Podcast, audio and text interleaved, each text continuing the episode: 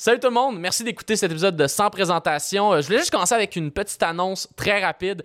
Euh, je vais animer tous les dimanches au Terminal Comedy Club, l'open mic du Terminal. Euh, c'est une nouvelle soirée qui va commencer à partir du 3 avril et c'est une soirée gratuite. Fait que si vous êtes comme ah le dimanche, j'ai pas beaucoup d'argent, j'ai envie d'écouter, tout le monde en parle, on s'en crise de guillolopage.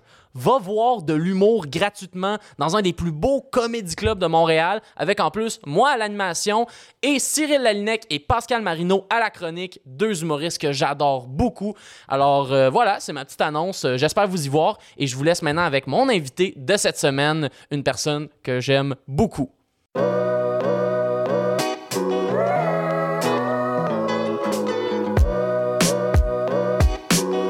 Exact. T'es ma recherchiste.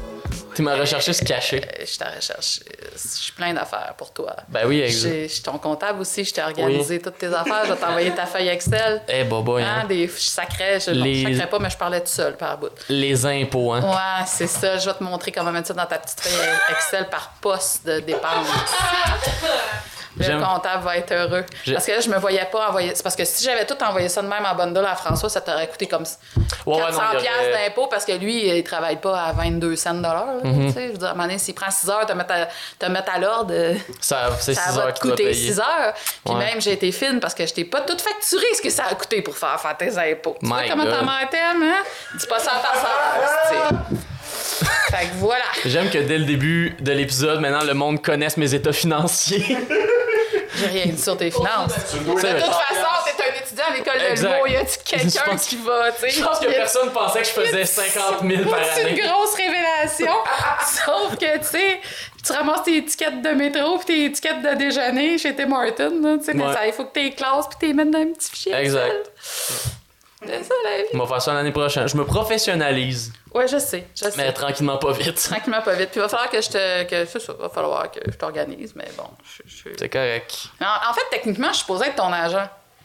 C'est ouais, techniquement. On n'a pas signé de contrat. On n'a pas signé de contrat. Mais on a, un, on a un contrat par le sang quand même. Ouais. En plus, t'as Une mon chance, que groupe- t'es, une chance que t'es ma mère, parce que là, ça aurait juste sonné comme un rituel satanique. En plus, en plus, t'as mon groupe sanguin. Pour de vrai? Ouais, toi, t'as Ah groupe sanguin, t'es au négatif. Le haut négatif, le donneur universel. Yes! T'as-tu déjà donné du sang? Je suis une trop momone pour ça. Pour de vrai, ouais. J'étais un peu dans la même. euh, En fait, trop momone. Je me suis dit qu'un jour j'allais le faire, puis à chaque fois, tu sais, je me suis comme j'ai toujours une bonne raison pour pas me lever derrière puis pas aller donner du sang. Mais tu sais, c'est sûr que s'il y avait un gros accident quelque part puis qu'il fallait donner du sang, puis comme je suis un donneur universel, Ouais, c'est ça. je ferais, je ferais comme OK, je vais y aller. C'est vrai que moi, c'est tout temps ça l'affaire, c'est que je suis jamais encore allé donner du sang. Puis je me sens tellement mal vu que je le sais que je suis donneur. On dirait que moi, c'est juste, c'est du, c'est du constant guilt de comme, en ce moment, je pourrais sauver du monde, Mais, mais j'aime pas les aiguilles. J'aime pas les aiguilles, c'est ça, exact. Parce que moi, quand je prends une prise de sang, je suis correcte, là, tu sais, je veux dire, je suis pas... Mhm. Pourquoi? Parce que j'ai fait un diabète de grossesse quand je suis enceinte de ta sœur. Oh, wow. Fait qu'il a fallu que je... Mais, mais c'était tellement drôle parce que quand j'ai commencé à, me shooter de l'insuline, Mhm. je voulais pas rentrer l'aiguille dans ma peau. J'étais comme, non, je suis pas capable de faire ça, moi. Fait qu'à un moment donné, je me suis juste fermé les yeux, j'ai pris l'affaire, puis j'ai fait « TOC! » dans ma cuisse. Puis là, j'ai poussé, puis là, j'ai sorti. Fait que là, les fois d'après, je, je faisais des TOC! Ah. Puis Là, je regardais, OK, c'est correct. Puis là, à un moment donné, j'ai été capable de voir l'aiguille rentrer dans ma peau, mais au début, c'était vraiment Ah, au début, incapable terrifiant, de voir une aiguille rentrer dans ma peau. Ouais. Fait qu'après, ça m'a pratiqué pour les. Mais une fois, je suis tombée sur une tu sais, vraiment une jeune qui commençait, puis moi, je suis pour ça, l'éducation, j'ai aucun problème avec ça. Mais là, tu sais, elle, elle rentre l'aiguille, puis là, elle, elle cherche ma veine. En plus, moi, ils sont pas si apparentes. Ok. Là, elle gosse, puis elle gosse, puis elle gosse. Puis là, à un moment donné, je suis blanche, là. Je suis comme. Moment donné, une vieille infirmière qui sort d'abord, elle dit il faut la coucher! Start! Et j'étais Ah, ouais? vraiment en train de perdre connaissance. J'étais Oh. molle. Parce que là, tu sais, tu rentres en aiguille, puis là, tu zigonnes la mort pour essayer d'aller. Tu sais, genre, sors, puis recommence. C'est ça, exact. Tu sais, fais pas du. Commence pas à venir gosser dedans, puis là, je sens tous les petits de pointe, tu fais pas du, Ah, du, non. du, du, du zigonnage dans C'est mes ça. veines. C'est ça, c'est on dirait que déjà à la base, tu sais, mettons aller se faire vacciner, moi j'ai pas eu de problème, tu sais, c'était pas genre pas à ce point-là. Mais mettons moi aller me faire mettre une aiguille dans le corps si je suis obligé, je vais le faire, mais je suis pas down. Fait que là en plus d'aller le faire, on dirait que c'est ça aussi, c'est l'idée que Là, c'est toi qui dois aller donner du sang, qui dois faire comme, tu sais, t'as pas de rendez-vous. Moi, je pense que ça irait mieux si les hauts négatifs, on avait genre obligatoirement chaque année un don Oui, de sang. c'est ça, exact. Ça, j'irais le Vous faire. êtes genre. au négatif, vous êtes donneur universel. Comment? Oui, vous êtes obligé, genre, à chaque année, aller, cette ouais. date-là, tu sais, un rendez-vous du médecin, t'es obligé d'aller donner du sang. Là, j'irais. Puis pourtant, pourtant, quand je t'ai mis au monde, puis j'ai mis ta soeur au monde, j'ai Hmm. eu deux césariennes. Ils m'ont ouvert barre en barre. c'est- de tu sais, c'est comme pas de la petite, aff- de la Non, petite c'est ça. affaire, là. Mais la différence, c'est que, sais, après 26 Ben, heures de first, le travail. nombre de drogues qu'ils te donnent à ce moment-là. Mais, mais, ouais, oui, aussi.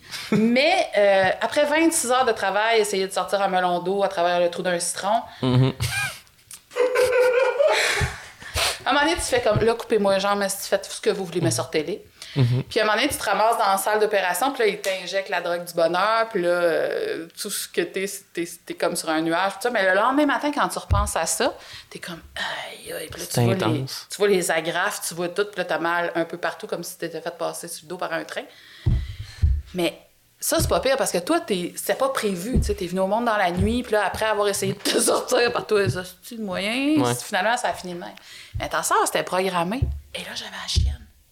Parce, là, ah, je parce que tu savais ce qui savais. m'attendait, là. Ouais. Là, je le savais Puis tu l'avais vécu, tu savais le, le feeling d'après, puis tu. Ah, Tandis que toi, ouais. c'est l'énergie du désespoir qui fait que tu acceptes la césarienne parce que tu fais comme là, sortez-les!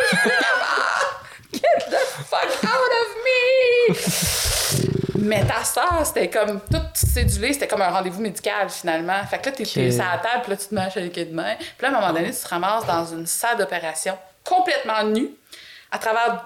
Puis là, il y a 12 inconnus qui tournent autour de toi, puis à un moment donné, il y en a une qui arrive, qui prend un pinceau, puis qui te badigeonne comme une dinde à Noël, d'une espèce d'affaire antiseptique, là, bref. Puis là, il fait fret parce que c'est mouillé, puis tu sais, il y a rien d'agréable là-dedans. Fait qu'une prise de sang, finalement, c'est comme rien dans la vie. Bonne fête des mères, Ouais, gang. Bonne fête des mères, Bonne gang. fête des mères, c'est Je pas viens de que- décourager la moitié de l'humanité d'avoir des enfants. Viens décourager tellement de monde. Hé là là. C'est comme, tu sais, ma fille est enceinte de même, tu sais, c'est comme, oh non, merde, C'est ça, regrette, elle est comme. oh. comment je fais pour me sortir de là? Mais l'affaire, c'est que ce que vous savez pas encore, c'est que dès que tu l'as dans tes bras, t'oublies tout ça. T'es prête à recommencer le lendemain matin. Moi, j'en ça, aurais c'est- eu 3-4. De toute façon, j'étais juste pas équipée, euh, mettons, comme partenaire pour, pour, pour- Ouais, le- pour le- gérer la, la vie a moins mené. Ouais, euh, la vie a moins. La vie a été un petit peu trop rough pour que je te donne d'autres frères et sœurs. Ouais. Mais comme là, justement, je voulais en profiter, vu que je te reçois, pour faire un peu le. Parce que tu sais, on dirait souvent avec nos parents, genre, c'est des gens qu'on prend pour acquis dans la vie, puis on dirait que c'est juste plus vieux qu'on réalise comme. J'ai jamais vraiment. Je vais la perdre, elle vieillit. Je vais la mourir un jour. D'ailleurs, avec l'espérance de vie de tes grands-parents, gros et tes fesses, il te reste 9 ans. hein. Hein? Moi, dans 9 ans, je suis morte, là, si je meurs au, même âge que mes parents. Là. Mais là, c'est je. on m'annonce ça en plein podcast. Si, fait que si t'as de quoi à dealer, là, dépêche-toi. Ben, Chris, je vais en profiter. Ok. C'est, mais c'est- je réalise que c'est souvent plus tard dans la vie qu'on se met à vouloir savoir plus sur leur histoire, ce qu'ils ont vécu avant nous. Genre, Avant vous, c'était les années 80. les années 80. En fait, je suis née en 70. T'es né. Donc, techniquement, mon enfance était dans les années 70. Ok. Dans un monde qui est complètement Complètement différent. différent. Mais ça, parce que toi, t'as vécu le pic, mettons, plus vieille des années 80. Ah, les années 80, c'est mon adolescence. C'est ça. J'ai eu 10 ans en 1980, 20 ans en 90. Fait que les années 80, c'est vraiment toute mon adolescence, la construction de mon identité. Je suis arrivée à 20 ans. C'était comment en l'adolescence dans ces années-là? oui. Et à l'époque, on savait pas c'était quoi À l'époque, l'anxiété. je savais pas c'était quoi l'anxiété. Ah, ben écoute, euh, je sais, euh, c'était... les années 70, c'était les années 70, c'est-à-dire que dans les années 70, ben, à la base, tes grands-parents étaient pas reposants. On- sais, maintenant, je suis capable d'en rire et tout ça. Mhm. Plus jeune, je trouvais ça plus tough, mais tu sais, c'était pas des modèles de pas. Mettons, s'il y avait eu un diplôme, il l'aurait coulé, là.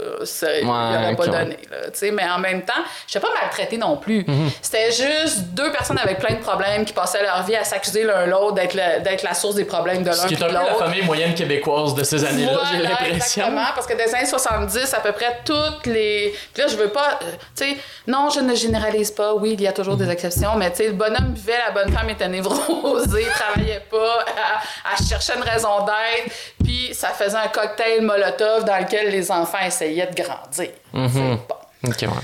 Fait qu'on part avec ça. En plus, qu'est-ce qui m'est arrivé, toi? J'ai viré tout à 9 ans. Hmm, Là, je rentre dans l'adolescence avec un problème de poids. Dans les années 80, Ouais. où est-ce que pour être une femme, fallait, pour être une belle femme, fallait que tu pèses 83 livres, puis que tu manges des carottes à peu près deux fois par jour, puis euh, c'était ça, là. C'était ça l'idéal féminin à l'époque. Puis, euh, fait qu'un jour, je- je- j'essaie d'avoir ma première job, puis je m'en vais dans- appliquer dans un restaurant, et euh, le gars qui me passe mon entrevue me dit Ben là, tu passeras pas entre les tables si je t'engage, esti, puis. euh, oui, tu passeras pas entre les tables, puis les clients vont vomir quand ils vont te voir. C'était les deux. Ah! Ouais, je te le jure sur ta tête et la tête de ta C'est qui ce gars-là? Ouf, c'était un vieux monsieur pour l'époque. J'imagine qu'il est mort aujourd'hui. Ben justement, fuck ce monsieur-là. oui, non, je sais, mais c'est parce que dans votre perspective à vous autres, puis heureusement, Mhm. dans la perspective de 2020, c'est rendu épouvantable. Mhm. Dans ma perspective, c'était presque normal. Mhm. C'était presque, à l'époque, c'était presque comme si moi, il fallait que je règle un problème. C'est moi qui avais le problème. Ouais. Tu comprends? C'était beaucoup ça. Fait que c'était. C'est beaucoup dans ça que, que, que, que, que notre adolescence euh, se passait. En plus, euh, à l'école, c'était l'époque où est-ce que les baby boomers avaient comme 30 ans. Mm-hmm. Fait que nous autres, on se faisait dire, vous n'aurez pas de job. Tu sais, moi, je suis un X. Moi, je suis- moi ma génération, je suis une X, ouais. moi. Tu sais, c'est la génération perdue, là. C'est la génération qui n'aura pas de job, la Que, génération ma- qui n'a ouais, pas que de Marie chance. nous en avait que- parlé un peu, que c'était vraiment une génération où tu pouvais arriver avec le meilleur diplôme, puis c'était Oui. comme, ben, va falloir que t'attendes un peu va des places que solidaires. t'ailles vendre des fruits et des légumes chez Métro pendant une couple d'années Oh parce que ça arrivera pas, tu sais, ça arrivera jamais. Tout ça en même temps faisait que c'était c'était tough psychologiquement. C'était vraiment tough. Ouais. Fallait euh, puis tu sais quand je regarde la jeunesse aujourd'hui, puis là je vais sonner tellement vieille mais en même temps, faut que j'assume que j'ai 50 ans. Et c'est juste que, tu sais, je suis contente de votre. Je suis contente de, de- de l'acceptation, de la tolérance, de tout ce qui se fait aujourd'hui qui fait qu'il y a plein de choses qui sont plus acceptées, qui étaient inacceptables, qui n'auraient jamais dû être acceptées, puis, tu sais, qu'on a tous évolué, grandi, tout le kit. Par contre, euh, tu sais, des fois, je capote comment les petites brebis sont pas équipées pour faire face à la souffrance, faire face à l'adversité, faire face à... Pourquoi? Parce que j'ai l'impression qu'à un moment donné, on a commencé à élever les enfants en leur disant que tout était possible, qu'ils étaient bons dans tout, que tout allait leur arriver, tout, tout le monde allait être gentil, que, qu'on était au milieu d'un cercle d'amis. Moi, c'est plate parce que j'ai été élevée comme si j'étais entourée d'une meute de loups qui allait potentiellement toujours m'attaquer. Ce qui est comme les deux extrêmes que tu veux C'est comme pas. les deux extrêmes, exactement. J'aurais dû, à un moment donné, avoir plus un break dans la vie pour pouvoir être, euh, pour pouvoir être moins anxieuse puis être, euh, être plus. Moi, si j'avais eu confiance en moi, j'aurais été fucking premier ministre, là, parce que j'ai toujours eu une. en- Dans ma tête, ça en est tellement passé des choses que j'ai pas transmis dans la réalité Ouais. juste par manque juste par peur que ça arrive pas, parce que tu te faisais tout le temps dire que les choses n'arriveraient Ouais. pas. Puis cette peur-là, en fait, souvent, elle est très- ça devient un peu un self-fulfilling prophecy. Ouais. Que ça fait juste rouler dans ta tête, puis que là, Exact. ça fait juste, ben, je vais pas oser le faire parce que dans ma tête, le résultat, c'est déjà, ça ne va pas arriver. Alors que des fois, tu sais pas, puis juste le dire, juste le mettre dans la réalité, là, juste le faire. Hey, je pourrais faire ça. Puis finalement, t'as full d'approbation de l'extérieur, c'est comme, ah, Ah, ah, c'est possible finalement. C'était pas super. Ah, merde, ok. Oui, ouais, c'est ça. Par contre, je te dirais que là où c'est une bénédiction, c'est que cette enfance-là, cette façon-là que mes parents avaient un peu de vraiment se coller de ce qui m'arrivait des fois, ça m'a ça m'a doté d'un système D et d'une résilience à toute épreuve. Que chaque fois que la vie m'a ramassé, ben oui, j'ai toujours il y a un 24 heures que tu te roules dans tes couvertes, tu veux Ben ouais. mourir, puis c'est fini. Mais je veux dire, après, j'ai toujours, tu sais, j'ai toujours, OK, on se relève, on remet nos gants, puis on continue à fesser dans le sac de sable. Parce que la vie, c'est juste une joke plate des fois. Là. C'est comme, faut pas chercher du sens de midi à 14 heures non plus. Puis il faut pas non plus penser qu'il y a quelque chose de magique. Oui, il y a une énergie. Oui, c'est sûr que si tu es gentil avec les autres, il y a plus de chances que tu attires la gentillesse. Donc, il y a plus de chances que ça soit plus facile pour toi. Mais des fois, la vie, c'est une bitch juste parce que ça y tente d'être une bitch. Tu sais, des fois, il y a des affaires qui arrivent, tu aucun contrôle. Il y a un chum qui tombe malade, qui meurt. Il y a, il y a un accident qui arrive. Il y a quelque chose qui arrive. Puis Puis t'as rien à voir là-dedans. C'est pas parce que t'as été négatif ou que t'as eu des mauvaises pensées ou Non. que c'est juste arrivé, puis il faut juste que tu deals avec ça. Puis tu peux pas t'effondrer. Pourquoi? Parce qu'il y a des enfants, parce qu'il y a, il y a des affaires. Puis tu sais, à un moment donné, j'ai comme l'impression que des fois, dans la, dans- parmi les jeunes d'aujourd'hui, il y a des gens extrêmement fragiles qui sont tellement pas équipés pour la run. Parce que faire à croire à quelqu'un que c'est une merveille puis qu'il est bon dans tout, c'est Ouais. pire affaire qu'un Mhm. parent peut faire à son enfant, d'après moi. sais. Moi, j'ai toujours été honnête avec toi. Ouais. ben, c'est parce que. Mais, mais, mais ça me fait penser juste à. parce que tout le monde passe sa vie à me dire, tu sais. Parce que vu, étant donné le métier que tu es en train de, de Mhm. Oui, choisir. avec l'humour. À chaque fois que je parle de toi, les gens me disent. Il y en a qui me disent, tu sais, ouais, mais on sait bien, toi, tu peux pas être objectif. Non, non, t'as pas compris. moi, je suis pas, vraiment la personne la plus objective au monde avec Guillaume, là. Mhm. Sérieux, pourquoi? Parce que moi, là, c'est tellement ma job de te dire à toi dans la vie. Là, t'es. me semble que t'es sur la bonne track ou me semble que là, t'es en train de gourer mon homme. Ouais. Mais, en- mais, mais passer ça, après, c'est toi qui décides. Tu es un adulte. C'est ça, c'est que c'est pas non plus, tu tu t'obliges pas à rien faire. C'est vraiment juste, moi, je pense que c'est une bonne direction ou c'est pas une bonne direction. Après, tu y vas comme tu vas. Puis surtout, je trouve que c'est quand même pertinent, justement, tu sais, mettons, quand les premières fois que je, je vous parlais, je voulais faire ça dans la vie, de l'humour, tu sais. Je, je trouve que c'était le fun qu'il y ait jamais l'extrême de tu m'as jamais découragé de le faire. Ça a jamais été comme ah, non, tu devrais pas faire ça dans la vie. Ben, attends, là, il a fallu que je noie ma tristesse de ne pas avoir de médecin dans la famille, dans votre Effectivement. cas. Mais un coup passé, Mais, mais passer ce moment-là, ça a jamais été. En fait, c'est que ça a jamais été un, un non explicite. non. Ça a jamais été un non, tu devrais pas faire ça dans la vie. Mais ça a jamais été non plus un justement, ah ben t'es le meilleur, puis t'es capable de le Parce faire, puis que- non, non, non. Tu sais que ta mère, elle aurait bien aimé ça chanter dans la vie. Mhm, oui. Mais c'est vrai, ça, c'était une de tes, euh, de tes un grandes passions. C'était- Mais, mais j'avais mais j'étais pas équipée Mhm. en confiance. Puis en, moi, je suis capable de tuer pour quelqu'un d'autre. tu pour, Je vais te mettre de l'avant, je vais parler de toi. Je vais... Mais quand. Mais vient le temps de moi, Mais ça, en- mais ça, en même temps, je, je pense que beaucoup d'artistes sont dans cet état-là, tu sais. Je pense qu'il y a beaucoup d'artistes qui ont de la misère à se... Je veux dire, il y en a qui sont capables, là. mais il y a aussi beaucoup d'artistes que la raison pourquoi ça existe des gérants dans la vie, c'est parce que Ouais, des a- artistes... Oui, euh, mais il y a quand même des gens qui ont plus de confiance Mhm. en soi que d'autres. Maintenant, à 50 ans, j'en ai plus. Pourquoi? Parce que je me calisse à peu près de tout ce que le monde peut penser de moi. Ça, c'est une des... C'est une des... des, des, des- C'est une des, des bénédictions. euh, bénédictions ouais, de, la, de vieillir. Mhm. Prendre ce que les autres pensent puis faire comme... D'accord, pas grave. Alors qu'à 20 ans, tout moi, en tout cas, j'étais comme ça. Tout ce que les autres pensaient de moi venait tellement teinter ce que j'étais. J'ai fait Granby une fois. Oui, le, le- le festival de Ouais, le musique. festival euh, La chanson de Granby en. euh, Je sais plus, je pense que c'est 95. 94, 95. J'étais mariée, me semble. 94, 95. Mhm. Et il y a un des deux juges qui m'a tellement. Mario Chénard. Je vais toujours me rappeler de ce nom-là, OK? Mario Chénard. Il a fait un album, puis ben équipé pour dire aux autres qui sont poches. Là. Il a comme disparu de la map aujourd'hui. Oh. Mario Chénard. Ok. OK, un homme que j'aime profondément. Ben, j'imagine. qui m'avait traité de Céline Dion de pacotille. Tabarnak. Hein? C'était de la... Si, boire Mario, il y en a de la confiance. Oui, mais le problème, c'est que José, Mhm. de 23-24 ans, elle a laissé Mario Chénard teinter le fait qu'elle était pas capable de chanter. Fait qu'elle jamais... Je pense que j'ai rarement chanté après ça. Ok, ouais. Alors que je chantais souvent avant. J'ai chanté dans à peu près toutes les funérailles, mariages, compagnie de la famille avant ça. J'ai chanté dans des mariages d'amis. J'ai chanté, puis après, je me suis mis à refuser ça parce que quelqu'un qui avait, à mes yeux, un peu, tu sais, qui était dans le métier. L'autre, c'était Maude Grenier, une fille qui avait joué dans Starmania. Elle avait été super gentille, là, tu sais, c'était- c'était une... Parce que, tu sais, il y a des critiques qui... Constructive. Constructives, Ben ouais. correct, là, Puis dans le sens que je veux dire, sûrement qu'à ce moment-là, surtout si tu chantais pas beaucoup, ben c'est qu'en fait tu chantais beaucoup, mais pas de manière En fait, c'est que professionnelle. je chantais beaucoup, mais j'avais pas d'expérience de scène. C'est ça. Parce que chanter dans un mariage, c'est bien chill. C'est pas Ouais. stressant pantoute, t'es en arrière, puis tu chantes. Fait que c'est Mhm. comme genre, tu peux te prendre Céline Dion avec ta brosse à cheveux. Si personne te voit, on, s'en s'en fout. C'est ça.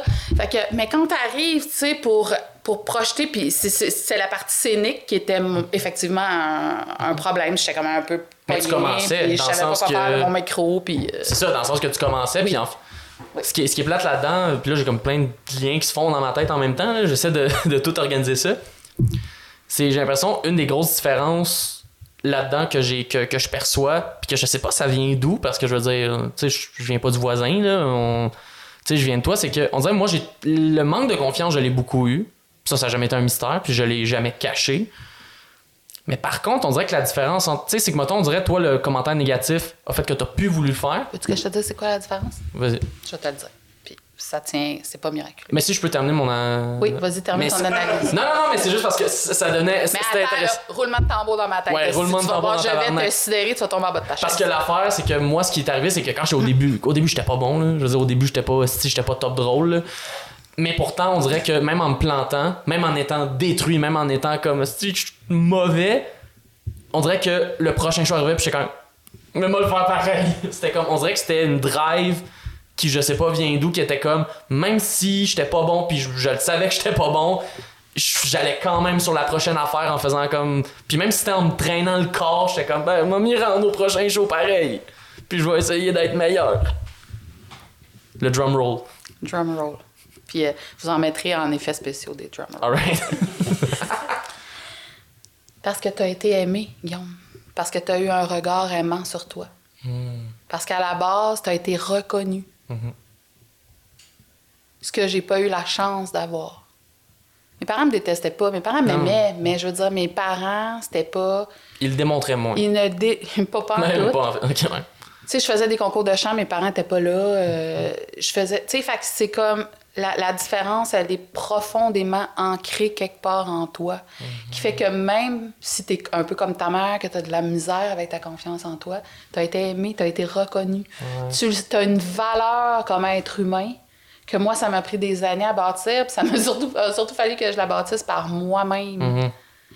Et c'est la, je pense que c'est une différence fondamentale dans ben, ben, ben, ben, ben, entre ben, ben, ben du monde, tu sais. Puis maintenant, le problème, je reviens, c'est que parfois, on, on- on donne trop cette impression d'être... Alors que moi, j'ai essayé de t'aimer pour ce que t'es d'abord, à la base, parce que t'es mon fils, parce que je me pitcherais devant le métro pour toi, je l'ai déjà dit. Mais là, essaye de pas te mettre dans le trou que j'ai à me pitcher devant le métro. Je devrais être correct. Ça devrait être chill. Et, euh, mais en même temps, dans ce que tu fais tous les jours, dans comment, dans, dans la carrière que tu embrasses, dans, tu, puis tu dirais en océanographie que ce serait la même chose. Je, te- je veux dire, tu peux pas être 100% top, t'es pas 100% top. Même Rachid Badouri, Martin Matt sont pas encore 100% top. Il y a sûrement des affaires qui écrivent qui trouvent que c'est à chier. Donc, il y a un travail à faire, puis ce travail-là, puis Dieu du ciel, merci, ça aussi, tu retiens ça de moi, t'es travaillant, tu l'as toujours été. Donc, euh, le manque de confiance, tu le compenses par un travail, mais à la base, tu as été aimé. Tu as été vraiment aimé. Tu sais, je pense que je vous ai usé la peau à force de vous embrasser quand vous étiez petit. Puis ça, ça, ça a été. Puis tu sais, quand je pense à. Maintenant, j'arrive dans une période de ma vie où est-ce que je vous vois. Tu sais, toi, tu as 23 ans, ta soeur vient d'avoir 18, mon dernier coup de poignard dans le cœur. Et. euh, tu sais, des fois, mon chum m'a dit Ouais, mais tu sais, c'est une belle période, puis blabla. Oui, c'est vrai, c'est une belle période.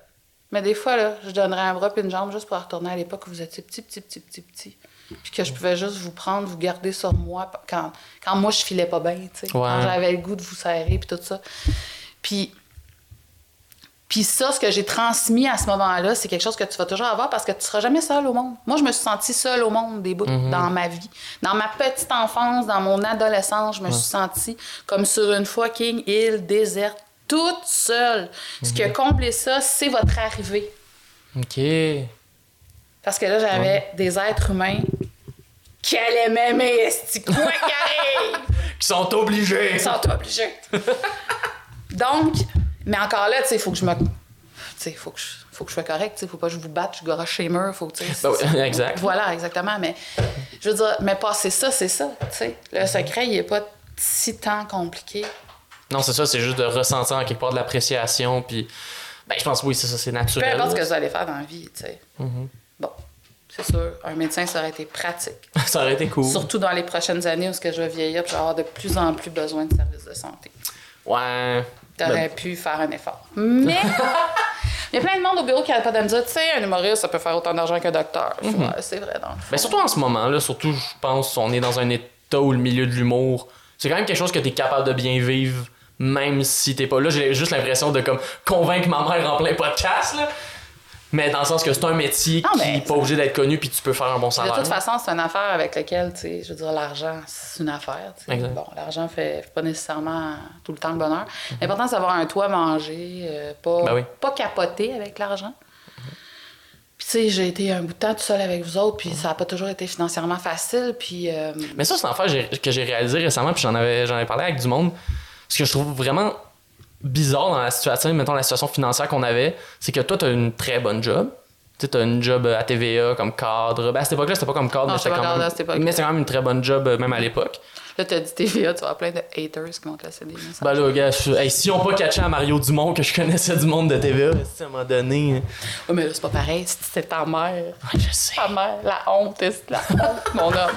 Peinturer la honte. Mais c'est ça, puis ce qui était, ce qui était fou, c'est que t'avais un bon salaire. Fait que tu sais, il y avait quand même le côté qu'on était dans une tranche bien nantie. Mais il y a beaucoup, un très long moment où justement t'as été seul à éduquer moi et ma soeur. Fait que là, c'était comme, ce que je trouvais. Ce qui est particulier de ça, c'est qu'on avait comme justement quelqu'un qui a un bon salaire, mais qu'au final, c'est comme divisé par deux parce que tu dois gérer comme si c'était. Tu sais, je sais pas c'était quoi ton salaire, là, mais mettons, on Ah, donne un exemple demain, c'est que mettons, au lieu d'être une personne à 100 000, puis mettons une personne qui ferait, je sais pas moi, 40 000, ben là, toi, c'était 100 000, mais c'était splitté pour toutes. Ben, c'est expliqué pour tout, mais il n'y a pas juste ça. C'est que quand t'es tout seul, là, Mhm. quand t'es deux, là, tu sais, tu t'organises tes finances à deux. Quand t'es tout seul, là, le problème, c'est que s'il arrive une bad luck, là, c'est juste Ça ça. tombe tout sur toi. Puis ça, c'est, tu sais, je- tu te rappelles que, tu de 2005 à 2012, j'ai perdu mon père, j'ai perdu ma mère, puis j'ai perdu euh, un conjoint. Mhm. Puis à un moment donné aussi, c'est que, euh, tu sais, tu perds de plus en plus du monde autour de toi. À cette époque-là, avec ton père, les relations n'étaient pas faciles. Je pouvais pas compter sur lui. Fait que, à un moment donné, ce que tu te dis, c'est qu'il n'y a pas juste qu'il faut que tu élèves tout le kit. Il faut que tu payes la maison, il faut que tu payes l'auto, il faut que tu envoies tout le monde à l'école, il faut que tu habilles tout le monde, il faut que tu payes pour les pneus qui crèvent, la piscine à faire ouvrir, le gazon, euh, parce qu'on... Heureusement, j'ai pu. Puis, tu sais, c'est correct d'élever des enfants dans un appart, là, c'est pas grave. là. Mhm. Mais vous avez pu avoir quand même, je pense, une, une pas pire vie en banlieue, dans Oui, une ben oui. pas pire maison. Puis, tu sais, c'était correct. Mais l'affaire, c'est que tu, tu- tu comptes juste sur toi, tu sais. Fait que tu t'essayes de t'en mettre de côté, t'essayes de prévoir le plus de coûts possible. Mais en même temps, euh, si je me rappelle bien, t'es allé en Russie. euh, tu sais, vous avez Ouais, quand non, même. ça. euh, Non, non, je- tu sais, j'ai quand même pas élevé mes enfants en leur faisant manger des toasts Ben, c'est pour ça je parle du- pour ça je parle justement de l'espèce de mélange weird. De Ouais. comme, tu sais, parce que je me rappelle la première maison le... qu'on habitait à Repent, qui était genre une maison pas finie. Non, qui a était en- jamais été qui était en finie. réno jusqu'à temps qu'on déménage. finalement. Exact. Mais c'est parce que tout le monde qui essayait de la rénover mourait. Ben, c'est ouais, ben, c'est ça. Je pense Voilà. pour il y a comme une- un curse. Ouais, il y a une sur cette malédiction maison. sur cette Oh, oui. pour Quand de je commence à sortir avec Steph, je dis là, faut sortir d'ici, sinon Steph va mourir. les gens, les gens, les gens qui habitent là, là, j'espère que vous avez brisé la malédiction Voilà. de un manière parce que ça va pas bien. là. Mais c'est ça. Fait que tu sais, il y avait comme ça. Mhm. Mais en même temps, il y avait justement l'aspect, mettons, quand j'ai voulu aller en Russie au secondaire, tu m'as aidé à le payer. Fait que c'est ça, c'était quoi toute cette espèce de niveau de. Il y avait des éléments de notre vie que on dirait que c'était genre classe moyenne, mais d'autres éléments de la vie que c'était comme, ben, on a du cash, mais genre. Ben, c'est non, c'est juste que ta mère, c'est une anxieuse. Elle est Ben toujours ouais. en train de tout préparer, de tout prévoir. Je, je commence à peine à me slacker le Mhm. jarret un peu, puis à dire, on va faire les choses plus, tu sais, comme genre. Mais toi, là, t'as voulu aller en Russie, OK? Tu Mhm. m'as annoncé ça un an et demi avant. Bon, ben là, le projet Russie, un an et demi. euh, tant- Oh, ça coûte temps. Mhm. tant, euh, on va en mettre de côté. Puis les semaines où je suis pas capable, on va essayer de décompenser par d'autres choses. Tu te rappelles, on a vendu des bracelets Shambhala? Oh, on en a même vendu- appris à tisser des de Oh, on en a bracelets. Hey, on a vendu, là. soirées à faire des bracelets, mon homme. Ouf, ouh. Pour, aller au pays de Vladimir pour aller au Poutine. pays de Vladimir Poutine, exactement. Saint-Stron. Une chance, que, une chance que je suis allé il y a quelques années. Hein. Tu sais, ce voyage-là, ça a été l'enfer sur Terre pour moi. Oui. Je te, je te jure. Parce que ça, c'est mon pro- c'était mon premier vol d'avion ever. C'est genre 8 heures d'avion, la Russie, là. Puis Ben, avec c'était un- 11 heures au total. Oui, non, c'est vrai, Parce 11 que heures au total. on- Oui, 8 heures, c'était jusqu'à Zurich, mon homme. là. c'est vrai. Bon. Puis là, après, il y avait un 3 heures de plus. Puis tu sais que l'anxieuse ici, elle t'a suivi sur le track flight, là. Jusqu'à temps qu'elle perde l'avion quand t'as passé les- la zone aérienne russe, là. Ouais, parce que là, t'as plus le droit. Non, là, t'as plus le droit, là. Puis là, j'étais comme, OK, je viens de perdre l'avion de mon gars, s'il est rendu où? J'ai vraiment perdu le contrôle. Puis là, je, je recevais plein d'affaires de l'école qui me montraient que vous alliez prendre le métro. Le métro russe, esti. Je veux dire, il n'y a rien pour, y a rien pour calmer une mère là-dedans, là. Je veux dire, tout est écrit en, tout est écrit en russe, donc euh, Mhm. c'est même pas, c'est un alphabet qu'on connaît même pas, c'est l'alphabet cyrillique, aucune idée par où qu'on commence à lire ça. Euh, Il y a du monde, du monde, du monde, c'est capoté. Mhm. Là, je t'imaginais, perdre ton groupe, puis plus jamais revenir. Parce que c'est sûr que tu vas errer dans les corridors du métro de Moscou jusqu'à temps que tu aies 30 ans. C'est clairement, jusqu'à temps que tu aies appris un petit bout de russe pour être capable de dire que tu venais du Canada. Là. Sérieux, c'était là. en- Puis en plus, tu sais, pour ne rien. euh, Tu sais, cinq mois avant, on perdait Michel. Ouais, mais exact. Donc moi, j'avais toujours eu l'impression que tu partirais en, en Russie puis que Michel allait me calmer le beau lot. Puis là, il pouvait. Mais là, il était. Sais, on venait de passer à travers une année difficile parce qu'il est tombé malade en. Comme, mettons, là. Mettons que. pff, Avril 2012, là, on commence, je commençais à me douter qu'il y avait quelque chose qui marchait pas. Il a été diagnostiqué un peu plus avant, début juillet, puis il est mort en septembre. Fait que, tu sais, on avait passé une année difficile d'un point de vue. euh, d'un point de vue émotif, d'un point ben de vue de. de tu sais. Puis là, il fallait que je laisse partir mon. Hey, là, c'était plus drôle. là. Hey, je voulais tellement plus que tu y ailles. Là.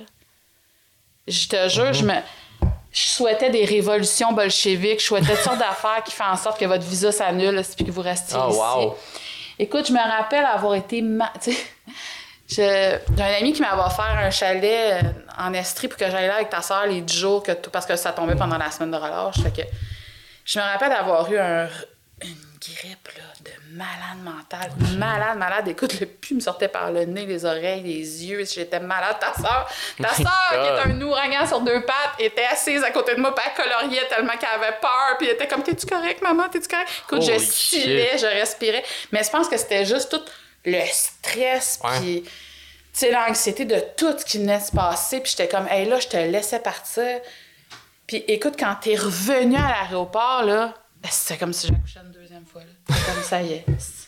Il est revenu, il est vivant, tout va bien aller. Mais c'est ça qui est impressionnant, c'est à quel point, genre. Tu voulais pas, mais tu m'as, tu m'as pas Mais empêché. Ben, peux, tu peux pas, tu sais, comme, ça. comme parent, tu peux pas te rendre- tu peux pas empêcher. Mais parce qu'il y a des parents qui le feraient, là. Ben oui, il y a des, parents qui le font, mais ça, c'est, de la merde, ça. Ne faites pas ça. ne, trans- transmettez pas votre anxiété à vos enfants.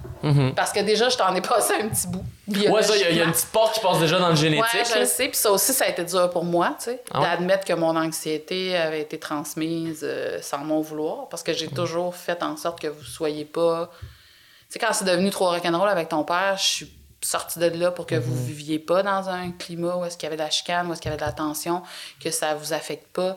Que, tu sais, à partir du moment où vous êtes venu au monde, à peu près toutes mes, mes, mes décisions de vie ont été prises pour votre bien-être, tu sais, puis par, par extension le mien. Mais Ouais. je veux dire, c'était ça pareil. Puis là, d'admettre que je te l'avais quand même transmis, Mhm. ça, ça me rentrait. Je sais pas si tu te rappelles la nuit où tu m'as appelé. Ah, ouais, ouais. C'était comme une heure quelques du matin. Ouais. Écoute, quand on a raccroché... C'est une grosse crise de panique, Oui, là. Ouais, quand, ouais. quand on a raccroché cette nuit-là, j'ai tellement pleuré. Parce que je savais tellement qu'est-ce que tu vivais, puis je voulais tellement pas, là. Mais tellement pas.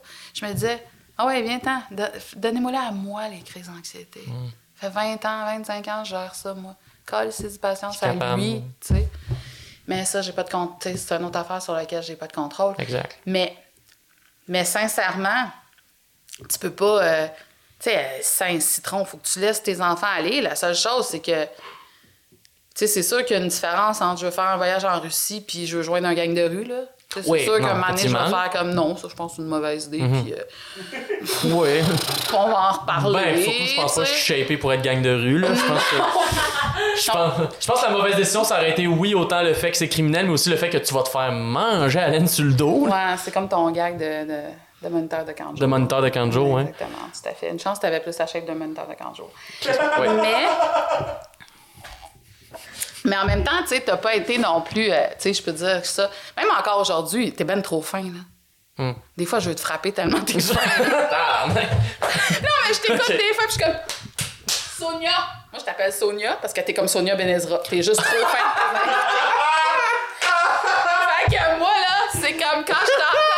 je t'entends réagir trop. Ah oui, c'est vrai, c'est extraordinaire. Je Sonia, Sonia. Comment, Sonia?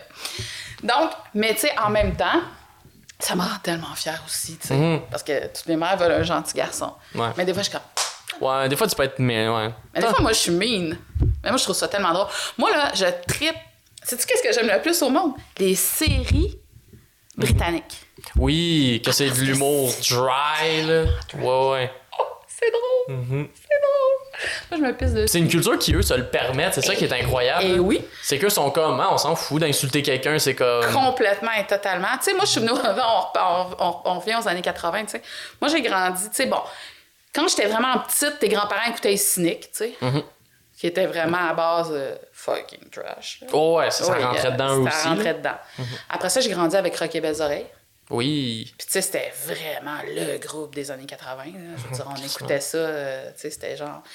François euh, Pérusse commençait un peu, t'avais un petit peu de Patrick Huard, t'avais un petit peu, mais tu sais, l'humour était pas mal moins de monde, là. Ouais, vraiment. Puis, c'était vraiment plus de. Ça rentrait plus dedans, tu sais. Ben, c'était de la parodie, c'était du on va se moquer du monde, puis on n'a Ouais, pas peur de le puis faire. on n'a pas peur de le faire. Mais tu sais, en même temps, c'était pas non plus. euh, C'était pas non plus du. euh, C'était méchant par moment. Mais des fois, c'était mérité aussi. sais. C'était méchant, Mhm. Ouais. mais des fois avec du monde qui était Ben, c'est que, c'est que l'affaire, c'est que c'est. Malheureusement, quand tu fais ce style d'humour-là, des fois, tu vas frapper trop fort sur Voilà. quelque chose qui le méritait moins. Voilà. Puis des fois, c'est comme, ah, ok, non, là, t'as vraiment donné le bon dosage. Tu sais, c'est une époque qui reviendra pas. Puis, tu sais, moi, comme je disais à tout le monde, bon, tu sais, il y avait du bon puis du, tu sais, il y a du bon puis du mauvais dans Ben chaque oui. époque. Là. Puis, euh, ce qui me fait, ce qui me, me, me désespère un peu maintenant, c'est qu'on s'attarde à plein d'affaires qui n'ont pas nécessairement rapport avec, avec le. Tu sais, la liberté d'expression, c'est important. Tu sais, je travaille en communication, je travaille en, en nouvelles, tu sais, je pourrais pas te dire que, tu sais. Mais en même temps, le problème qu'on a de plus en plus, puis ça ça, ça, ça, ça devient un peu capoté, c'est que, tu sais, avant, là, avoir une tribune, être quelqu'un de connu ou tu avec un public, c'était comme un, un privilège, c'était comme une exception. Mhm. Maintenant, avec les réseaux sociaux, tout le monde Ouais. a un public, tu sais. Puis tout le monde a son opinion. Tout le monde a son opinion. Mm. Puis tout ça est comme complètement fucked up. Tu sais, quand je suis rentrée dans une salle de nouvelles, il y a 20 ans, mon défi de tous les jours, c'était de trouver des nouvelles, tu sais, trouver de quoi on allait parler, tu sais. Aujourd'hui, là, c'est démêler le vrai du faux, l'exagérer, euh, ce qui a été rapporté pour, euh, pour servir la, une cause X, Y, Z, ce qui est de la bullshit, ce qui est vrai. C'est capoté. Chris. Puis, tu sais, tout le monde a son opinion, tout le monde pense que, tout le monde, tout le monde veut être euh, le prochain, prochain commentateur à la mode, mais, mais personne veut, tu sais, avoir une réflexion complète et entière sur quelque chose, vraiment regarder les deux côtés, Ouais, vraiment. Puis c'est capoté parce que avec, avec, euh, avec Internet, puis avec le... hum, Je cherche mes mots parce que tu sais ce que c'est, je cherche tout le temps. Bon, c'est bien correct. hein. Mais avec les... Les, les, les, Les réseaux sociaux? Non, quand non. tu vas sur Internet, tu fais de la recherche là, avec le, Ah, les algorithmes. Oui, voilà. Oui. Tu sais, c'est prouvé, hein? Bon, y- les algorithmes te ramènent toujours à ce que tu connais. Mais toi, biologiquement, comme bébite, comme être humain, T'aimes ça. t'aimes ça parce que t'es porté à aller toujours vers Ben, les, t'es les porté à- trucs qui renforcent tes propres T'es biais. porté à la sécurité, en fait. Oui, fait que tu renforces tes propres biais, tes façons de penser, tu veux pas les mettre. Puis là, on est rendu qu'on est en train d'importer ça dans les universités, puis dans les niveaux de haut savoir où est-ce qu'on peut plus dire certains mots, on peut plus dire plein d'affaires sous prétexte que ça offense. OK. Mais, tu sais, sérieusement, là. Est-ce que le fait de dire le mot haine, mettons, parce que je vais le prononcer de même parce que je veux pas, Ouais, non, on est tous rendus, euh, tu sais, bon. Ouais, ouais, c'est on- ça, on va pas aller là. On va pas aller là. Mais en même temps, est-ce que le fait de le dire, de dire que ça, ex- que ça a existé, que c'est quelque chose de qui est devenu péjoratif, pour, qu'il l'était pas à une certaine époque, qu'il l'est devenu Mhm. pour X, Y, Z, le fait de l'expliquer, Ouais. et le fait d'être dans une rue, d'insulter quelqu'un all over the place avec ce mot-là, c'est deux univers Oui, ça, complètement ouais. différents. Ouais. Puis on est rendu beaucoup avec plein de trucs. C'est comme les pronoms, c'est comme plein d'affaires, tu sais. Moi, sérieux, là, pas de problème avec l'orientation sexuelle de personne dans la vie, sais. C'est juste que ça m'épuise que ce soit rendu que parce que je ne devine pas l'être intérieur que tu es, je t'insulte et je t'offense. Je veux dire, la vie, c'est une convention sociale. Les mots sont une convention sociale. On a décidé par convention sociale que ça, c'était une table. Tout le monde appelle ça une table. On sait ce qu'on fait avec. Ouais. Par convention sociale, on a, déc- on a désigné des mots pour un genre, des mots pour l'autre genre. Moi, quand on parle ensemble puis qu'on devient, mettons, un peu plus... On se connaît, tu me dis... Moi, euh, je pense que je suis une femme, je préfère être une femme, je vais respecter ça. Je vais- Mais ne te sens pas offusqué parce que je ne l'ai pas vu au premier regard. Je trouve ça i- i- complètement débile qu'on demande aux fonctionnaires de Revenu Canada de ne plus prononcer monsieur ou madame, de ne plus dire il ou elle. Sais, c'est- il y a comme des espèces de catch dans la société Ouais. qui sont en train de nous peinturer dans un coin, puis qui mènent à une forme d'intolérance en quelque part. Parce que c'est le même chemin. Tu sais, quand tu ne tolères... C'est par. Dans le fond, c'est que tu, tu veux résoudre un problème d'intolérance par une autre forme d'intolérance. Alors que l'idée, c'est juste de dire... C'est comme quand on, on, au début, tu sais. On- Pour, pour, pour, mettre, pour faire un point dans la vie, on est-tu obligé d'insulter du monde? Je pense pas. Non. Mais moi, je pense qu'au final, c'est c'est aussi ça le principe. C'est plus que ça vienne pas de. Tu sais, me- tu parlais des conventions sociales, c'est genre. C'est que des conventions sociales, ça prend le temps de changer, tu sais. Ouais. C'est que, aussi, des fois, c'est que, mettons, le message de base, je suis pas en désaccord, c'est plus, comme tu dis, le côté de la frustration. De plus vouloir assumer le genre des gens, c'est quelque chose que je suis comme, ah, c'est vrai que c'est une bonne idée. Mais moi, pas de problème avec ça. c'est ça, mais C'est pas, mais c'est pas quelque chose qui peut changer du jour au lendemain. Tu peux pas Non. faire que ça fait depuis des Non. décennies que malheureusement on associe Non. le look à un pronom. Voilà. Mal- Puis malheureusement, est-ce que c'est une bonne ou une mauvaise chose? Moi, personnellement, je serais plus de l'avis que c'est vrai que d'associer automatiquement à l'air plus féminine, donc c'est une femme. Oui, C'est ça. mais sauf que ça prend une convention sociale en quelque part. Exact, Tu peux pas te promener avec 50 nuances de gris tout le temps. C'est ça, puis surtout que la convention, elle va prendre du temps à changer. Mais c'est- c'est ça. Mais tu sais, mettons, PA, je le croise pour la première fois, là. Ben, je vais être portée à dire que c'est un gars, tu sais. Bon, demain, ma convention sociale me dit PA me semble être un homme. Alors, je lui dis, tu sais, euh, bonjour, monsieur. Lui, il se sent pas à l'aise avec ça. J'ai pas de problème qu'il me le dise gentiment, puis, tu sais, sauf que s'il me pète un câble, c'est sûr que je vais faire comme, ben, voyons, Chris. Tu sais, parce que je peux pas lire dans ta face que que t'es pas à l'aise avec Ouais, le ouais. monsieur, comprends-tu? Moi, c'est juste ça que je dis, tu sais. Puis après, ben, on, il me semble que c'est comme remplacer une forme, tu sais, c'est comme vraiment remplacer une intolérance par une autre intolérance. Mais moi, ma job, là, c'est pas de... C'est si tu me le dis. Moi, je préfère être une femme, je préfère être appelée madame, j'ai pas de problème. Maintenant que je te connais puis que je t'ai parlé pour la première fois, la prochaine fois, moi, t'appeler madame, aucun problème avec ça. Tu- Je peux t'appeler comme tu veux. Mais donne-moi la chance. Ouais. Donne-moi juste la chance. La, ben, la marge d'erreur, en La fait. marge d'erreur, Mhm. exactement. Puis, puis c'est ça, c'est que la tolérance, il faut que ça. Tu sais, les. On est en train de créer toutes sortes de sous-catégories d'intimidation, puis de discrimination, puis de, de tout le kit. Puis c'est correct, là, il y avait un gros ménage à faire, tu sais. Et Chris, oui. Le là. bébé est parti avec l'eau du bain, là, puis Aussi, tout, a, ouais, tu sais, là. tout, a, tout a déboulé, là. C'est correct. Mhm. Mais maintenant, on peut juste, comme... Mhm. Se prendre comme Reclarifier les balises un peu. Rec- Ben oui, Mhm. requalifier les balises. Puis, tu sais, moi, j'ai toujours été, euh, tu, sais, tu, parlais, moi, depuis les années 80 et 90, mettons, quand je suis rentrée sur le marché du travail, ça m'insultait arriver dans une entreprise où est-ce qu'il fallait mettre des femmes à telle place puis des femmes à telle place. Pourquoi? Parce que trois quarts du temps, ils mettaient des potiches sans aucune... Mhm. Une femme pour une femme, là, ça dessert la cause. Comme Ouais. un immigrant pour un immigrant qui n'est pas capable de faire la job comme du monde, ça dessert la cause. Mhm. Comme un. Commission scolaire l'autre fois qui a décidé qu'il n'y a aucun blanc qui pouvait appliquer sur un poste. Complètement. Ça, par exemple, cette affaire-là, je pense pas que c'était. C'était pas aucun blanc, ça. Ah non, c'était bien, bel et bien écrit qu'il il, allait faire prioritairement passer les minorités, les Premières Nations, nanana. C'était comme genre, envoie-nous ton CV, mais si t'es un homme blanc, il y a des maudites bonnes chances que, tu sais... Ouais. Alors que, sérieux, j'ai tellement hâte qu'on mette le meilleur humain à... Ouais, ben oui, 100%. Là, puis je pense que là est justement l'objectif de tout le monde. blanc, pas du tout, là. Ben non. Hey, moi, j'en ai tellement eu des hommes blancs qui m'ont fait chier dans ma vie. Il y en a beaucoup qui sont gossants. Puis c'est ça, la phrase, c'est Oui, que pour, pour, cette, pour cette demande de travail où ils sont comme, hey, là, euh, pour de vrai, on va prendre d'autres personnes. C'est comme, oh, je peux pas l'avoir celle-là, mais tu peux avoir genre les 90 autres demandes d'emploi qui Mais se font cette problème, c'est année-là. le privilège, tu sais. Puis le privilège est en train de s'effondrer. Le problème Exact. de base, c'était ça, c'est que dans... malheureusement, dans, dans l'échelle, dans la hiérarchie humaine, Mhm. les- tous les humains ne sont pas égaux. Juste en news, nous autres, c'est épouvantable ce que je vais dire, mais il y a comme une espèce d'échelle de la valeur humaine, sais. Ouais. Quand 3000 Américains meurent, c'est saprement plus newsy que 50 000 Rwandais. Ce qui est, Ce qui est ce qui épouvantable. est terrible. Ah ouais. Ce qui est tellement terrible. Mais, tu sais, je veux dire, t'as beau vouloir, tu sais, pousser des nouvelles, mais je veux dire, quand personne t'écoute puis quand personne veut t'entendre. C'est ça. T'sais, pas, on- pas juste ça, c'est que là, tu sais, on en parle, puis tu sais, toi, justement, t'es une employée parmi ça, tu sais. Ouais. Je veux dire, t'as un certain pouvoir décisionnel, mais t'es pas la machine. Ben, je suis pas la que- machine, mais en même temps, il y a. Tu sais, la machine, là, elle est pas. euh, Il y a pas de secret tant que ça, là. Parce que la, la machine, a.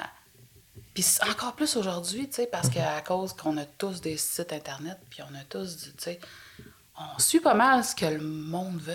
Parce que. Mhm. Pourquoi? Ben, Parce que. Faut que la pub se vende. Ouais. c'est ça la réalité. C'est vraiment ça la réalité. Puis, tu sais, il y a comme des. Puis, même encore, tu sais, notre, notre, notre job est tellement plus compliqué, mettons, surtout depuis les réseaux sociaux. Je vais te donner juste un exemple. Mhm.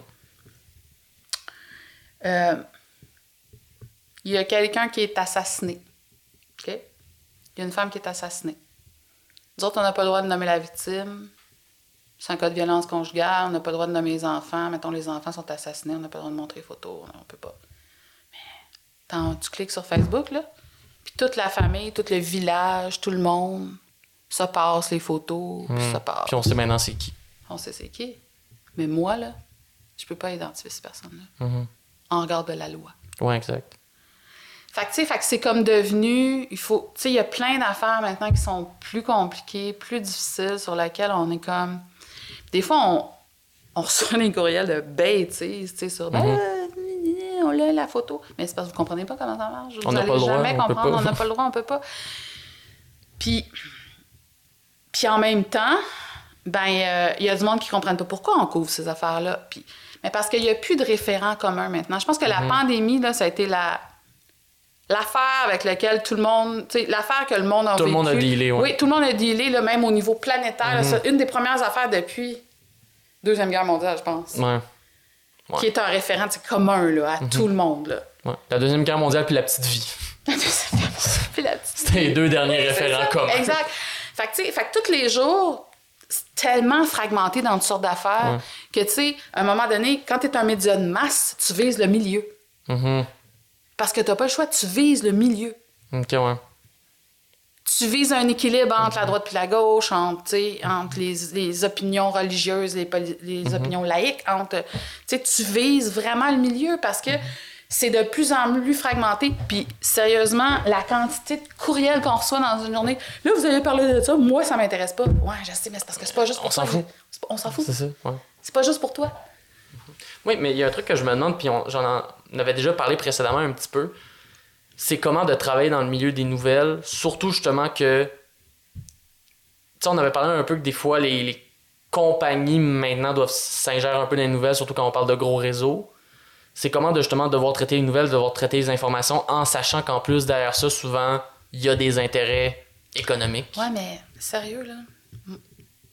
Puis, quand les gens me parlent de ça, ça me fait un peu sourire parce que, sérieux, c'est pas tant. C'est pas, Ouais.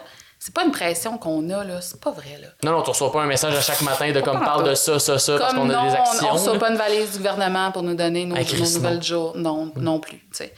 Donc, moi, sérieusement, tu sais, mais en même temps, tu sais, bon, travaille pour Québécois pour ne pas le nommer, Mhm. TVA pour ne pas les nommer, c'est une entreprise privée, tu sais. Quand ma, mon entreprise privée fait une conférence de presse, je vais aller la couvrir, là. Mhm. Pourquoi? Parce qu'en plus, c'est une compagnie qui, qui rassemble bien du monde. Sais. Puis, ben oui, on va parler de Star Academy. Pourquoi? Parce que c'est une émission qui rassemble bien du monde. Puis Radio Cannes vont faire d'autres choses avec leurs trucs. puis tout ça. Ouais. Je te dirais que c'est de plus en plus dans le domaine de la culture qu'on le ressent. Pourquoi? Parce que les produits culturels sont produits par une équipe ou par une autre. Ouais. Ou par, fait que ça, ça devient un peu, tu sais, comme genre, c'est une question de... Ils sont rendus tough à vendre, tu sais, mettons, on parlait Ouais. de référents communs, La Petite Vie, tu t'en foutais, tu sais, tu t'en foutais qu'il l'avait produit. Au final, c'était une émission que tout le monde écoutait. Oui, mais c'est parce qu'à l'époque, il y avait ça. À l'époque, il y avait des trucs qui faisaient, tu sais, boum, qui Ouais, rassemblaient, tu sais, tout le monde. Mais là, maintenant, comme euh, Guy Lafleur cette semaine. Mhm. Ouais. Ça, c'est un, c'est un référent pour tout le monde. Mhm. C'est quelque chose qui rassemble tout le monde. C'est quelque chose devant lequel tous les médias sont égaux. C'est que tu t'en fous, tu t'en fous à quel point qui en ce moment a les droits sur le hockey. Voilà. Tout le monde va quand même couvrir le fait que Guy? Lafleur Parce que tout le, monde suit, tout le monde couvre les hommages, tout le monde. Exact. On avait une game samedi qui était couverte par TVA Sport, la game dimanche qui était couverte par RDS. On a quand même couvert les cérémonies avant la game qui était couverte par RDS parce que, Mhm. parce que Guy Lafleur, ça transcende tout le reste de. Mhm. c'est un référent pour, pour, pour full le monde. Mais, tu sais, sincèrement, mon boss, là, il s'est jamais mêlé de, mes, de nos enfants. C'est, ça arrive pas, ça. Ouais.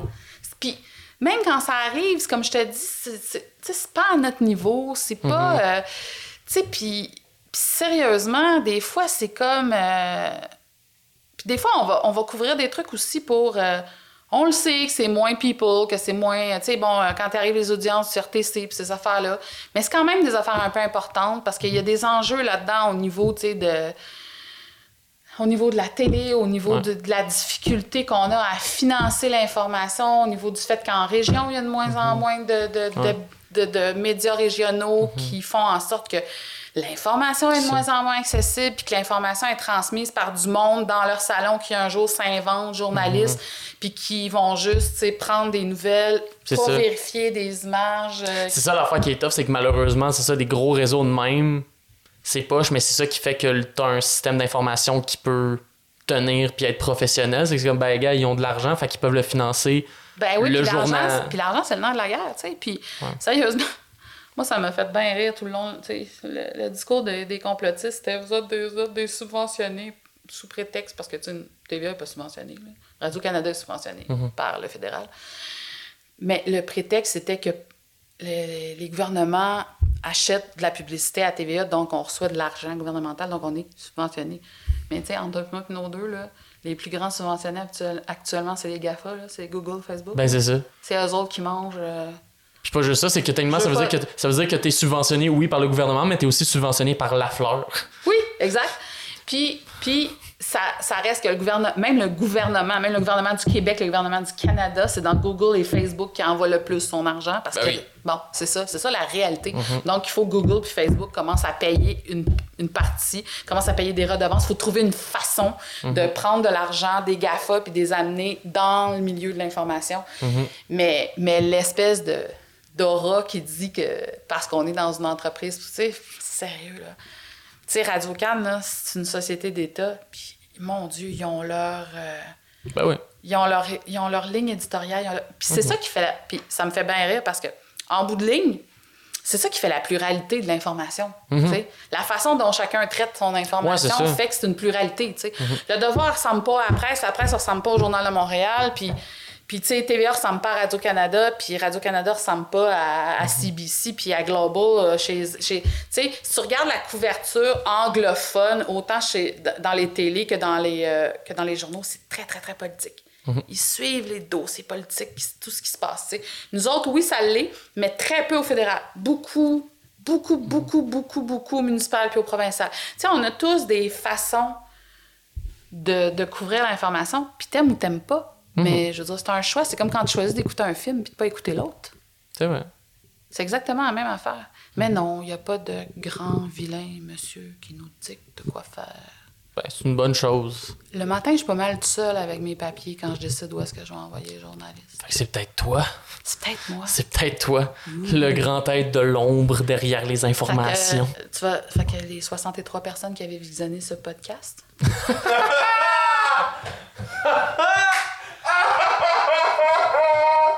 Ouch! Mais non, mais je suis une inconnue, Guillaume, ça n'a rien à voir Ouais, avec puis- toi. Ben voyons, C'est pas une question, ils vont hein. starter le podcast, puis on va dire qui, elle? What the Ça va. euh, C'est un, c'est un spécial fête des mères. Je sais Si vous écoutez pas ce podcast, vous aimez pas votre mère. Mais tu sais, était-tu vraiment obligé de l'inviter, franchement? Mais bref, en tout cas, peut-être qu'on va battre un record.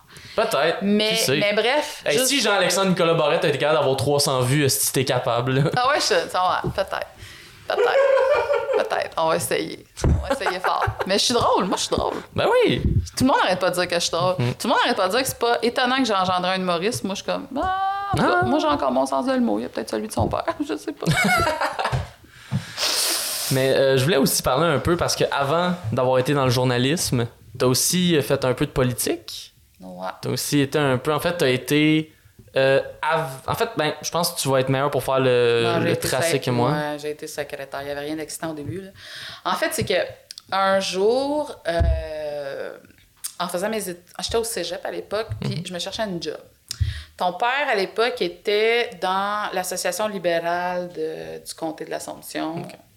Lui, c'était-tu la commission jeunesse? Oui, c'est la ça. commission jeunesse, exactement. Donc, euh, et il voulait avoir une secrétaire. Puis au cégep, j'avais eu la brillante idée de prendre un cours de dactylo. Fait que j'étais capable de taper. Puis, dans le temps, c'était les premiers, les ordinateurs, c'était vraiment les premiers Mac. Tu sais, les Mac là, qui avaient l'air d'une boîte là, Ouais, beige, là. Puis tu rentrais des disquettes, puis tout le kit pour, euh, pour euh, sauvegarder tes affaires, puis c'était en DOS, puis tout ça. Fait que, euh, il demandait une, une secrétaire à la commission jeunesse du Parti libéral. Fait que euh, j'arrive là, je passe des tests, j'étais bonne en français, j'étais pas trop nounoun. Donc, il m'engage, je faisais comme, au début, c'était comme 25 heures semaine. Fait que moi, ça, ça fitait avec mon horaire de, j'avais arrangé mon horaire de cégep pour que ça fitte. Et au même moment, moi, j'arrive en avril 91 euh, à la commission jeunesse, au moment où un certain Mario Dumont devient président de la commission jeunesse. Donc, moi puis Marion, on est arrivé à la commission jeunesse, genre à deux mois d'intervalle. Et euh, finalement, ça a été le début d'une aventure qui a duré jusqu'à la fin 1994, pour ma part. Et euh, quand je rentrée à la commission jeunesse, j'étais la blonde d'Éric. Mhm. Quand je suis sortie, Eric était le chum de Joe. Oh! T'as swap around. On a swap around. Ben, parce que là, c'est ça, parce que là-dedans, t'as connu la création de l'ADQ. Ouais, parce que, tu sais, à l'époque, il y a eu le fameux rapport à l'air qui avait été adopté par le gouvernement, le rapport à l'air qui a été, euh, qui avait été adopté par les libéraux, mais qui a ensuite, au congrès de août 1992, euh, été rejeté parce que Claude Ryan avait menacé de quitter le parti. M. Bourassa avait dit non. Mais là, tous des noms, tu me fais des faces. Mais je non, mais c'est- Claude Ryan, ancien ministre, euh, mort depuis. Et euh, fait qu'on s'est ramassé toute la gang, la commission jeunesse, ensemble, à quitter le, le- le- le- plancher du congrès, puis à sacrer notre camp. Puis de là a été le début de la carrière de Mario Dumont, Mhm. qui était devant toi la semaine passée, je pense, au moment où nous enregistrons ce podcast. Oui, Ou qui oui. va l'être, ou en tout cas, bref, c'est vraiment très drôle que je suis Mario Dumont dans l'ordre de ton podcast. C'est comme Mario Dumont, super connu, inconnu total, mais il y a un lien entre les deux. Bref. Tout est pensé. Tout est pensé. Fait que, fait que c'est ça. Fait que je suis. euh, Puis j'ai vraiment, j'ai vraiment eu une piqûre euh, très, très, très, très forte. euh, Jusqu'à ce qu'en 1994, euh, alors qu'on a réussi à faire élire Mario dans Rivière-du-Loup, moi, c'est l'année où mes problèmes d'anxiété ont vraiment commencé, puis que j'ai quitté la politique parce que j'étais juste plus capable de travailler. Il y a 24 heures dans une journée, je pense que j'en travaillais 28. Ok, ouais. Fait que j'étais comme juste plus capable. Puis euh, après ça, j'ai eu cinq ans vraiment difficiles avant de d'accoucher de toi en 1999. Oui. ben voilà. Mais, euh, mais ça a été encore aujourd'hui. euh, en fait, ça a été la période qui a fait en sorte que je suis retour- que, que j'ai terminé mes études, que je suis retournée à l'université, que j'ai avancé vers quelque chose parce que je me serais probablement contentée d'être secrétaire. oui. Ok. Ou tu sais, je savais pas tellement ce que je voulais faire. Ouais. C'est comme le moment que ça a un peu pointé où tu voulais amener ta carrière ensuite. Ouais. Puis après, ben, euh, quand j'ai fini d'être malade, euh, j'étais rendue à la télévision communautaire euh, quand t'es venue au monde en 1999 à la télévision communautaire de Repentigny. Je suis rentrée sur un contrat de trois mois, je pense. Je suis sortie de là cinq ans plus tard. Wow. Puis après ça, j'avais une amie qui avait commencé à faire de la télé. Puis euh, je commençais à faire des petites gigs, mais au début, tu sais, je faisais de la traduction, puis je faisais de- du transcript, là. Tu sais, tu te mets Ouais, les écouteurs ouais. sur la tête, puis tu, tu T'écris ce qui est en train de se dire. parlent. Exact. J'avais fait... euh, je travaillais pour le Point J dans ce temps-là. J'avais Mhm. fait tout le transcript puis la traduction de la tournée de Céline Dion, là, que Wow. son album de, de duo avec... euh, ben, c'est pas très compliqué, là, avec Pavarotti puis les Bee Gees puis tout le kit. C'était juste vraiment cool parce que j'écoutais des drafts d'affaires que personne n'avait vu. C'est juste quand l'émission est sortie, c'était vraiment plate parce que là, j'avais tout écouté ça 100 fois. Ah, ouais. C'était moins C'était spécial. moins spécial. Mais bref, euh, c'est ça. Puis un jour, je suis comme tombée par hasard, j'allais faire une entrevue. Dans le vieux Montréal pour euh, un nouveau show. Simon Durvage s'en allait à TVA, puis euh, j'allais là comme recherchiste parce que j'avais réussi à avoir une gig avec Claire Lamarche pendant une coupe. J'ai fait un an et demi. C'est vrai, de travailler avec Claire Lamarche? Ouais. Ça, c'est hot. Est-ce que. Mais attends, pour l'émission que tout le monde connaît, pour que les je retrouvailles, ça, Pour les retrouver. Fait que là, toi, t'as fouillé pour du monde qu'on est comme, hey, cette personne-là, on sait plus elle est rendue où. C'était comment ça, de faire ça, cette recherche-là? un- Ça, là, C'est fou. c'était comme un job de police. Ben c'était capoté. Tu sais, puis il y a un détective privé qui travaillait avec nous autres. Eh, c'était vraiment cool. Hein? Ta mère a fait le premier dossier sur les clubs échangistes à Claire Lamarche. OK. Alors, ça, hey, ça, tu vas vraiment rire, là, mais écoute, je peux même pas croire que je te raconte ça, mais t'as 23 ans, Correct, on a le droit. Tu sais, back in the days, Oui, il n'y a pas Internet. exact. Bon, t'es- on est au bottin de téléphone pour trouver nos affaires, puis au 411, puis... euh, Qu'est-ce que tu fais pour trouver des échangistes? Tu vas dans un club échangiste. Voilà! Alors, ta mère part avec ses- son petit bonheur, et là, ton père est en train de capoter sa vie. Là, Oh mon. là c'est pas vrai, tu qu'est-ce que tu veux que je fasse? C'est ma job. Je les ramasserai pas sur le trottoir. là. Ouais, c'est ça. Je, je disais. Alors, je suis partie avec ma petite serviette.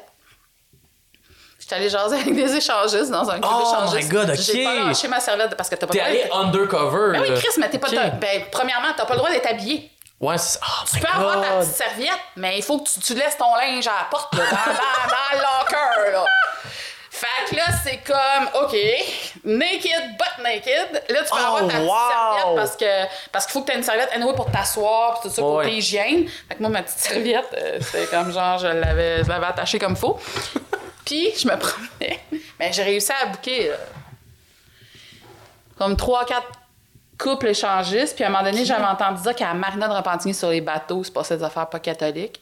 Fait qu'un matin, j'étais allée faire tous les quais en demandant au monde s'ils S'il connaissait. connaissaient des, des échangistes. Puis je je suis tombée sur un couple, je passais comme une heure sur leur bateau. Ton père était sûr que j'avais été enlevée par, euh, par un réseau de traite de blanche qui allait maintenant me- m'exiger des. qui m'avait expédié en Yougoslavie faire des orgies. là. C'était comme n'importe quoi. Là. Mais c'est parce que j'avais été chanceuse ce matin-là. tu sais, Je suis tombée sur du monde puis tout ça. Mais c'était vraiment une époque où est-ce que la recherche était. Écoute, c'était là, une job de malade. là. Six bois. Oui, oui, c'était vraiment une job de malade, là. C'était vraiment ça. Puis sérieux, ça, j'aimais ça, j'ai trippé à faire ça, mais j'ai toujours été, tu sais, il y avait toujours mon petit côté politique. J'avais fait de l'économie à l'université, puis tu sais, je filais quelque chose de plus sérieux. Ouais. Plus sérieux qu'aller faire des recherches dans des clubs échangistes. Voilà. C'était le fun. Oui, c'est- comme, ça fait une- des anecdotes à C'est une raconter. crise de bonne Est-ce que anecdote. tu savais pas ça? Je savais pas Euh, du tout. Écoute. Ça, là, pour de. Tabarnak. Hein? Mais le pire, c'est que justement, dans ta carrière, t'as travaillé avec beaucoup de monde, puis là, j'ai envie euh, qu'on parle un peu de ces gens-là. T'as travaillé, ben là, avec Mario Dumont, on le sait un peu. Puis... Ouais, ouais, je travaille avec Mario, Avec puis euh, j'ai retravaillé avec Mario en 2012. J'ai été son. Mhm. chef de pupitre pendant un petit bout à TVA.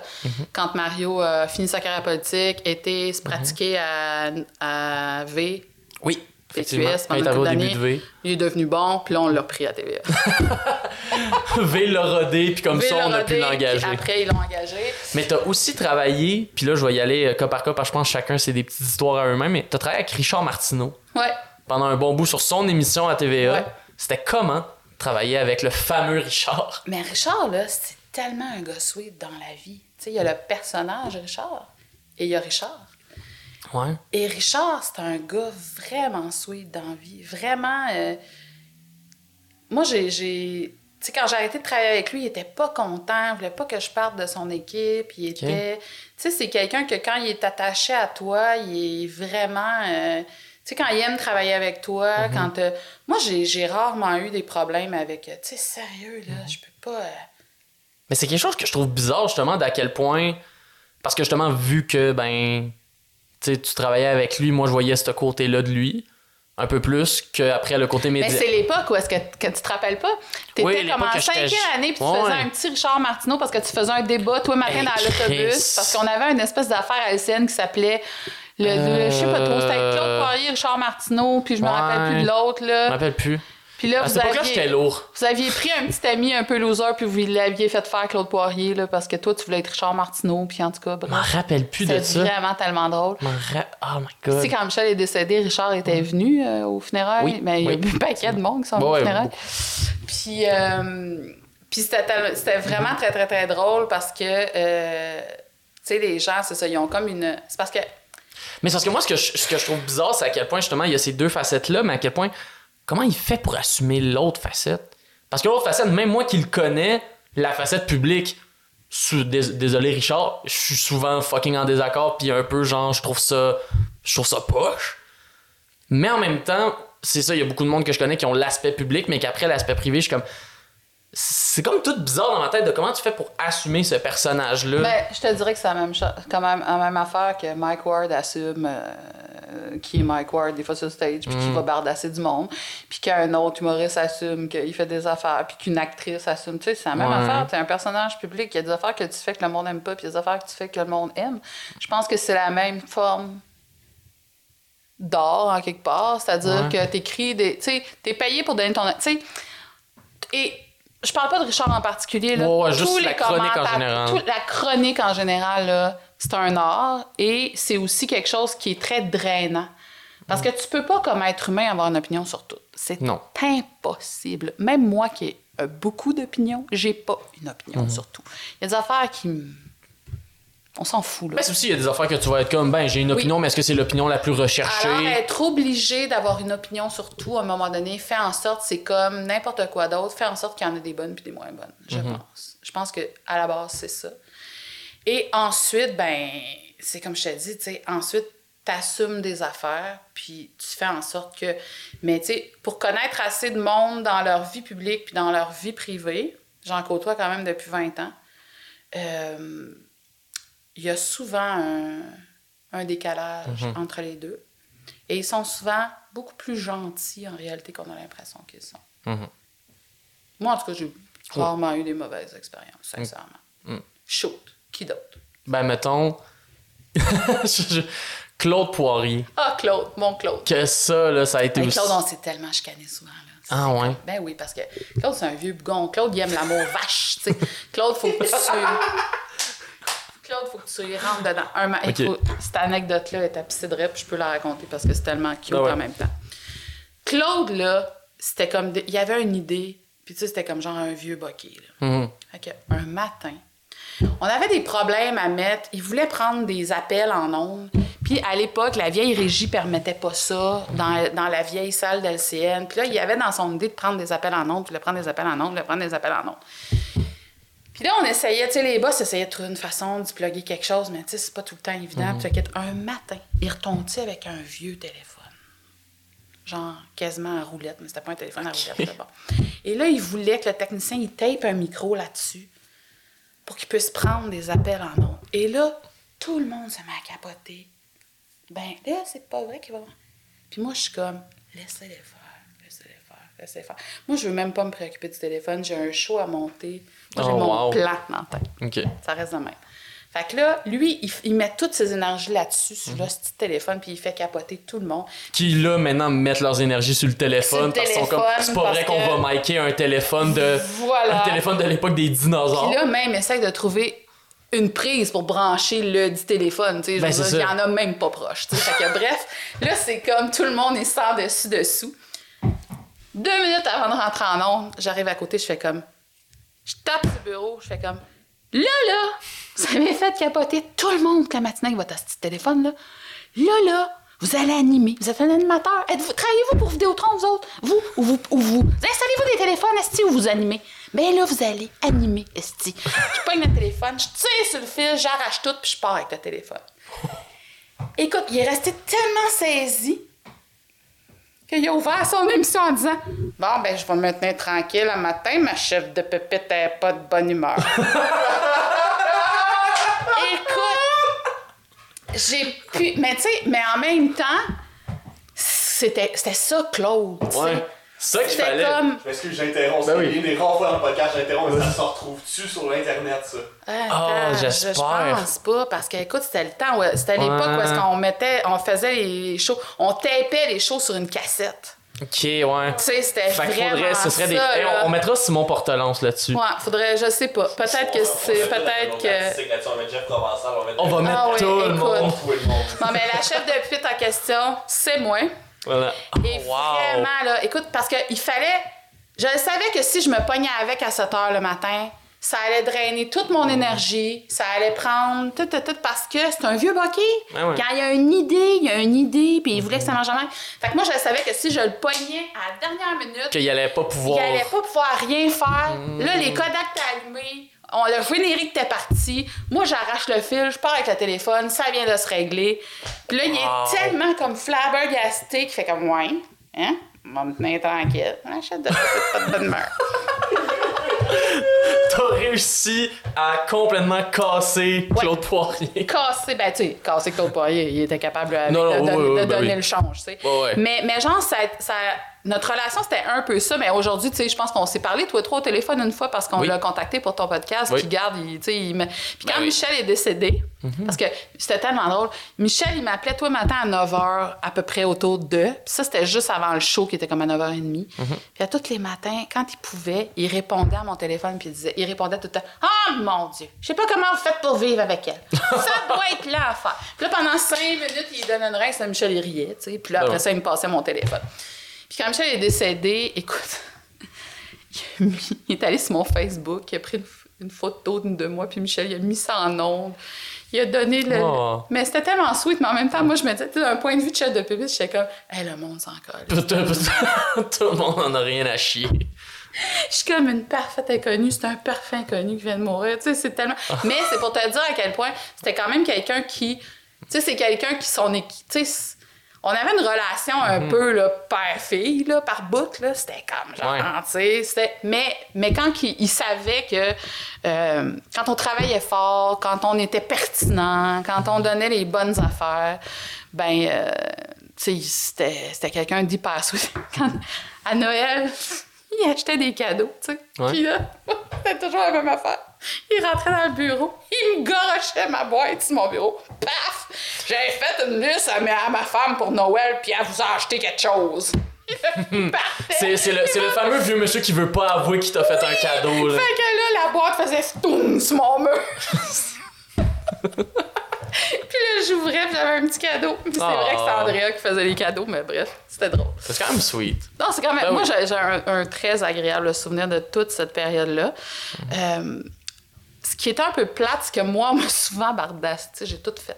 Tout, tout, tout. Je tra- Name- nomme quelqu'un à TV, je travaillais avec. Aux nouvelles, bien sûr. Oui. Puis, Eric euh, Salvaille, peut-être moins, genre. non, pas Eric Salvaille. Non, ça m'est pas arrivé.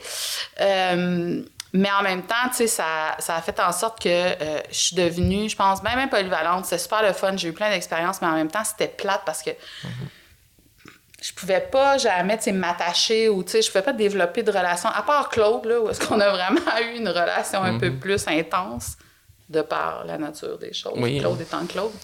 De par la personne De plus par que la durée. personne plus, c'est ça. Moi, il m'avait envoyé là parce que la dernière chef de pupitre, il l'avait comme mis un peu en burn-out puis elle pleurait. Oh shit. Puis là, ma boss, elle voir, elle dit là, on a besoin de quelqu'un qui va être capable d'y répondre. Je dis, ben, moi, si- s'il pense qu'il va me mettre en burn-out, il va rentrer. Qui essaye. Qui essaye. Tu sais, moi, je suis partie là, tu sais, comme avec mon 12 crinqué, puis j'étais comme genre. Wow. Brr. Mais finalement, j'ai découvert quelqu'un de de très sweet et de très. Puis je pense que, tu sais, il fallait, justement pour pas être en burn-out, fallait. euh, fallait en prendre puis en laisser. Il fallait voir en dessous de la couche puis en Mhm. Ouais. dessous du, Mais je pense que ce qui est du cool. bourru, Mais finalement. c'est ça, je pense qu'il est cool que. toujours adoré ça, avoir une réputation. Non, mais c'est clair.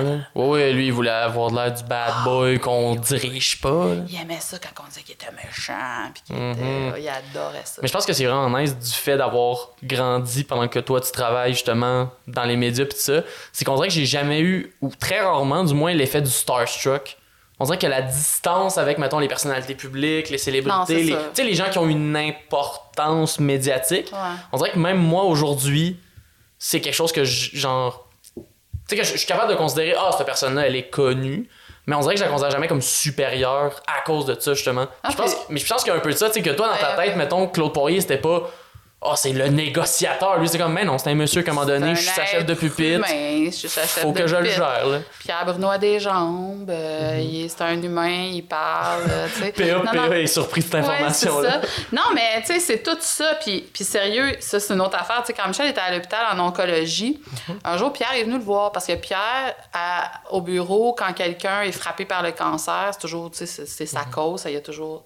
Ça, ça y tient à cœur. Puis il m'avait aidé à trouver un médecin pour Michel. Puis, tu sais, c'est comme genre, fait qu'un midi où est-ce que Michel allait pas super bien. Pierre, il a vu que j'étais comme un peu, puis il est venu me voir, puis comment ça va, puis là, j'étais comme, il y a le moral d'un talon, puis là, je commence à plus savoir quoi faire pour remonter le moral. Mais tu sais, comment tu fais pour remonter le moral de quelqu'un qui va mourir, tu sais, ça, c'est l'autre. Ouais, c'est ça. Tu y envoies Pierre Bruno. Ben voilà, fait que Pierre a dit, je vais aller le voir, puis je me rappelle. Je suis partie comme, sais, je finissais de travailler avec Mario à midi, puis là, Pierre m'a dit, je vais dîner, puis je vais monter à... Puis Michel était à Notre-Dame, tu sais, TVA est en bas, puis l'hôpital Notre-Dame est en ligne Ouais, droite, c'est c'est à. Champlain, c'est à, côté, tu sais. Que Pierre m'a dit, je vais dîner, puis je vais y aller après, tu sais. Fait qu'il dit, euh, je te texte, puis quand je vais, je vais partir. Parfait. J'arrive dans la chambre, puis là, cette journée-là, faire exprès. Michel n'avait pas de jaquette, il était en bédaine, il était cœuré, il est pas du monde, tu sais, il est comme... Puis là, j'essaye de l'habiller, il veut rien savoir, puis là, je veux pas lui dire qu'il faut qu'il s'habille. Puis là, à un moment donné, je suis Oh, comme un peu en train de pogner un air, parce que là, tu sais, il veut rien savoir du peuple, Mais toi, tu sais ce qui s'en vient. moi, je veux pas qu'il reçoive Pierre Bruno en chest poilu, là. Ben, en même temps, Pierre Bruno, quand il s'est vacciné, c'est sa photo je toute en sais, Il aurait sais, je sais pas. Fait il que, aurait... fait que bref, réussi à y mettre un hostie de jaquette. Et là, à un moment donné, Pierre rentre, mais c'est parce que c'était tellement drôle parce que Michel avait l'air d'un enfant qui voit le Père Noël pour la première fois. Il était comme genre de même. Mais c'était de voir comment tout le monde avait cap- capoté sur l'étage. Tout le Ben monde oui. était comme Qu'est-ce qu'il fait ici? Qu'est-ce qu'il fait là? C'est quelqu'un de sa famille? Et là, là, tout, tout, tout, tout, tout, tout le monde était comme, tu sais. Oh shit. Mais parce que ce son, surtout Pierre, là. Mhm. Pierre, ça fait 40. Là, faut pas que je me trompe. Pierre, si jamais je me trompe, je m'excuse, mais 46 ans, qui rentre dans le salon du monde tous les soirs. Qui leur- Tu sais, moi, là, Mhm. Ouais. ton père, aussi, ton grand-père, aussi longtemps et loin que je me rappelle, c'est la voix de Pierre Bruno que j'ai dans la tête quand on écoute les nouvelles. dans le... Parce qu'à l'époque, c'est les parents qui menaient la télé et non pas les enfants. Exact. Fait que quand l'heure des nouvelles arrivait, on avait beau se pitcher ses murs puis crier, c'était les nouvelles qui jouaient. Ton grand-père tournait ça aux nouvelles, puis à 6 heures, on écoutait les nouvelles. Fait que, et aussi loin que je me rappelle, c'est la voix de Pierre Bruno, aussi loin que je me rappelle, ton grand-père a lu le Journal de Montréal. Fait que, tu sais, moi, de TVA, on dirait que je suis. Quand j'ai commencé à travailler là, c'était presque rentré chez nous. Tu sais, c'était presque à rejoindre du monde que je connaissais déjà, que j'avais l'impression de. Tu sais, c'est sûr qu'au début, t'es impressionné. Ouais. Puis là, à un moment donné, puis là, je suis sûre que si je raconte ça, Pierre va me la pardonner, mais tu sais, je, je- là, je suis jeune recherchiste, je rentre, puis les genoux me claquent ensemble, tu sais, puis là, je rentre dans la salle des nouvelles. Puis là, à un moment donné, j'entends « Tabarnak, il n'y a plus de papier. » Puis là, je fais comme « Pierre Bruno, viens dire tabarnak. » Comme mon père. Là, c'était comme « OK, c'est un être humain. » oui. Fait que c'est comme, tu sais. Puis à partir de là, ben, tu sais, j'ai. Ouais, peut-être qu'effectivement, que t'as pas été Oh, Star Trek Dieu. parce que c'est comme devenu aussi partie de ta famille. Puis, tu sais, Mhm. je veux dire, il y a bien du monde que tu côtoies depuis que t'es petit. Puis quand t'étais petit, je t'amenais à TVA. Ouais. Tout le monde te trouvait bien cute avec ta couche. Yeah. Je suis une star à TVA, mais à l'âge de genre deux ans. Ah, mais. Mon, pro- Weird. mon collègue recherchiste. Ah, mon collègue recherchiste qui s'appelait qui t'appelait Tine Orange. Oui. Parce que tu te promenais puis tu, tu mangeais des clémentines. Yeah, jusqu'à était des Tu- clémentines. Tu quittais des clémentines. Est-ce que je peux avoir une tine orange? ça, c'est comme Timophine. Pourquoi je t'appelle Timophine? C'est à cause de ça. Et voilà. C'est à cause de ça. Ben écoute, euh, on est rendu à combien de temps? On est rendu à longtemps. On a parlé beaucoup. 1h17. Wow! Pour vrai, ça a passé fucking vite. Mais ça. Mais je suis vraiment content de t'avoir reçu. Ça, ça a été vraiment le fun. Tu vas-tu faire le podcast là? Ben, t'as une question? Oui, j'ai une question. Ok, vas-y. On peut-tu avoir des inside scoops sur Guillaume? Des inside scoops. Des ça, inside scoops. Hey, Des Le pire, c'est le, le, le que le pire, c'est que j'allais dire que genre ah c'est le fun, on a passé tout l'épisode sans que je me fasse trop bardasser sur des trucs personnels puis là Hey, mais sérieux, le problème, c'est que cet enfant-là, sérieusement, a jamais été ben, ben. euh, C'est vraiment quelqu'un de platement gentil et, et Et. J'ai jamais fait des niaiseries dans son enfant. Ben, en fait, Ben, il y a, il y a une anecdote que tu comptes tout le temps, que ça. le c'est- Ajax, le Ajax. Ok. Que ça, c'est correct. euh, ça c'est correct. Oh, je suis à l'aise avec le fait que. Il y a l'anus, qu'on pourrait raconter. Hein? Mais c'est pas. Celle-là, j'ai vraiment peur de pas la connaître avec ce titre-là. Avec ta tante Chantal. Je- J'ai peur, je sais pas c'est quoi. Et. Attends, c'était euh, quoi, la ça? seule fois où j'ai été obligée de te gifler de ma vie parce que là, tu étais complètement mais ça, ouais, mais ça, mais en non. même temps, c'est même pas drôle. Tu Ouais. t'es fait voler son Mac puis il était juste Ouais, c'est ça. Ça, c'était pas tant drôle. là. Non. Mais, mais, mais, ah, je Mais, pense. mais c'était drôle au sens où Chris, tu tenais plus à cet ordi-là qu'à un être humain. là. C'est ça qui était drôle. Là. Ouais. Moi, mais pour moi, c'était même pas drôle. C'est juste comme, voyons, est-ce Ouais, que ouais, c'est non, qui arrive avec mon ça, fils? Ça, c'était terrible. mais. c'était euh, Mais là, on, je veux savoir les trois, là. Ben non, mais la dernière, c'est vraiment ce qu'elle vient La de dernière, c'est raconter. parce là. qu'on s'est fait voler. Ouais. Puis Je euh, me suis fait voler mon ordinateur. Puis à cette époque-là, mon ordinateur. c'était pas mal ma vie. c'était sa vie. Fait Ouais. que là, il s'est mis Ah, j'ai battu. poté et bad trippé, là, genre, là, puis irrécupérable. Mais je pense que, mais je pense pour, avec J'ai le recul. souiller une claque ça y est. Ouais. Pour le, juste pour le Et, c'est, et, c'est- saisir. et, et je vais le dire for the record, c'est la seule fois que tu m'as frappé dans ma vie. Oui, mais là, c'est Ah. parce que j'avais plus d'alternative. Ah ouais. C'était ça ou un 2 par 4 là.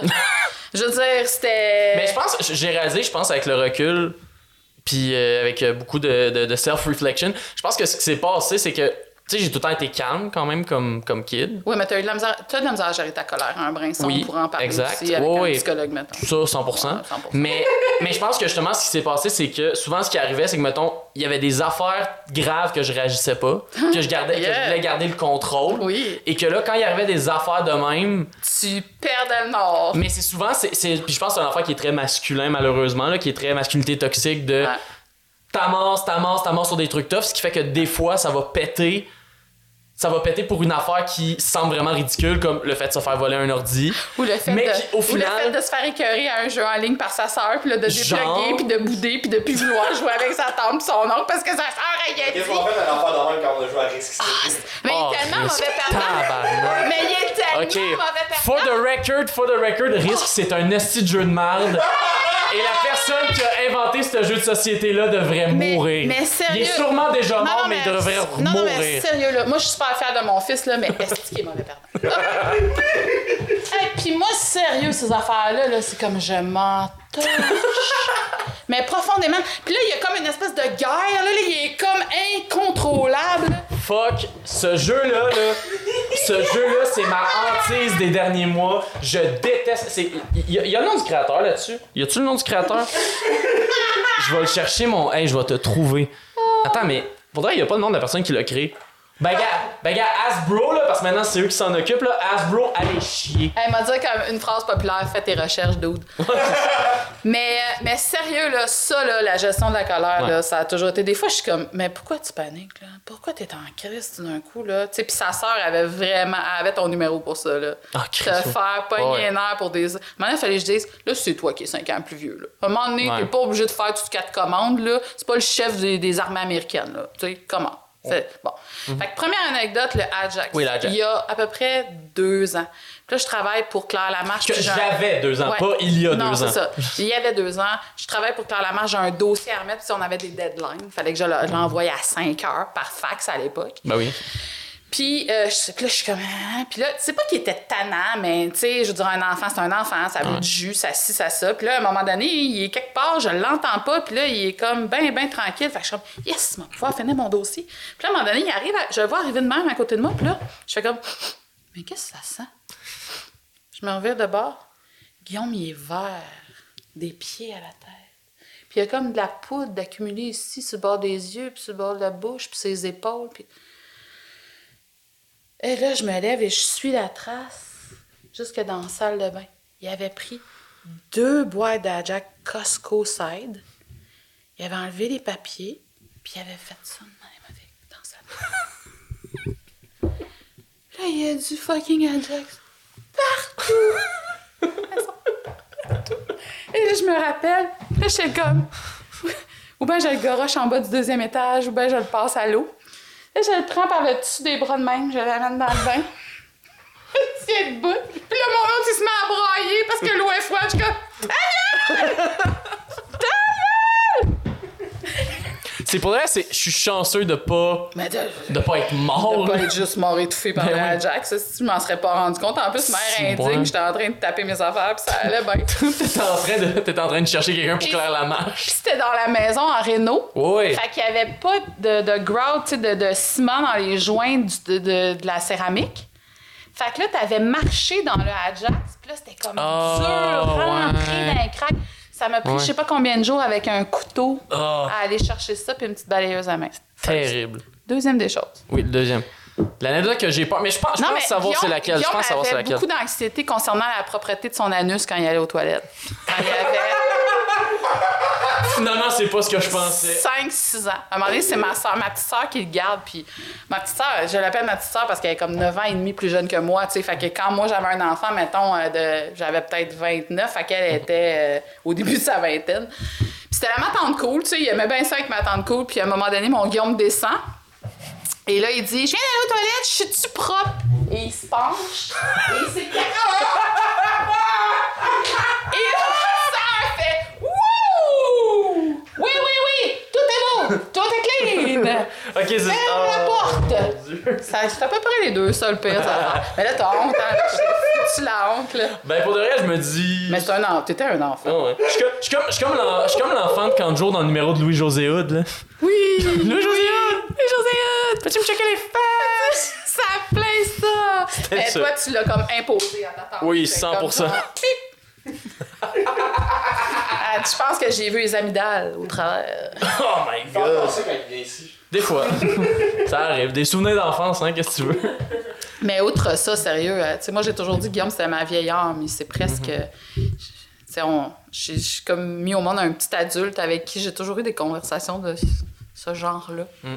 On a toujours parlé, tous les Ouais. deux, d'un, à un niveau assez égal, je dirais. Je pense aussi. Ouais. Ouais, Ben, c'est ça qui est le fun, puis c'est ça qui est le fun de t'avoir reçu aujourd'hui. Ben écoute, je te l'ai dit, c'est, c'est- merci, ça a été super agréable, mais en même temps, c'est ça. T'as reçu une inconnue à ton podcast. c'est moi la fille de télé, je suis comme. Ça- Ben, gars, moi, là, j'aimerais ça que vous y prouviez qu'à tort, là, puis vous disiez que c'était un bon épisode. Parce que moi, je pense que c'était un bon épisode. Ah, on a eu du fun, en tout cas. On a eu du plaisir. On a eu- Pas un épisode spécial, euh, spécial fête des mères sur un câlin mère-fils. là. C'est vrai, c'est très vrai. Ah ouais. Surtout que t'as Mais pas. ça, mais ça, j'ai pas de misère avec toi. Avec Ouais. mon fils, j'ai pas de misère. Ta soeur, tu sais. Ouais, parce que- Par ouais. Ah non, tu vas pas me faire un câlin, là. Surtout que ben, t'as pas de choses à plugger techniquement. Non, j'ai rien à Fait plugger. que- Techniquement, personne peut me suivre euh, nulle part. Ben, tu sais, oui, il faut toujours aller essayer de Ça vous se abonner trouve, à là, mais c'est pas. c'est pas, c'est pas le désiré. temps palpitant. Exact, c'est pas tant palpitant. Fait que, ben écoute, bonne fête des mères. Merci, mon petit petit petit. Bon, euh, Tu euh, sautes, tu perds de sa table, ouais.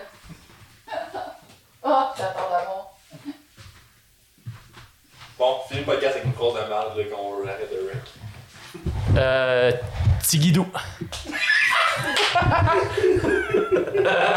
C'est Guidou.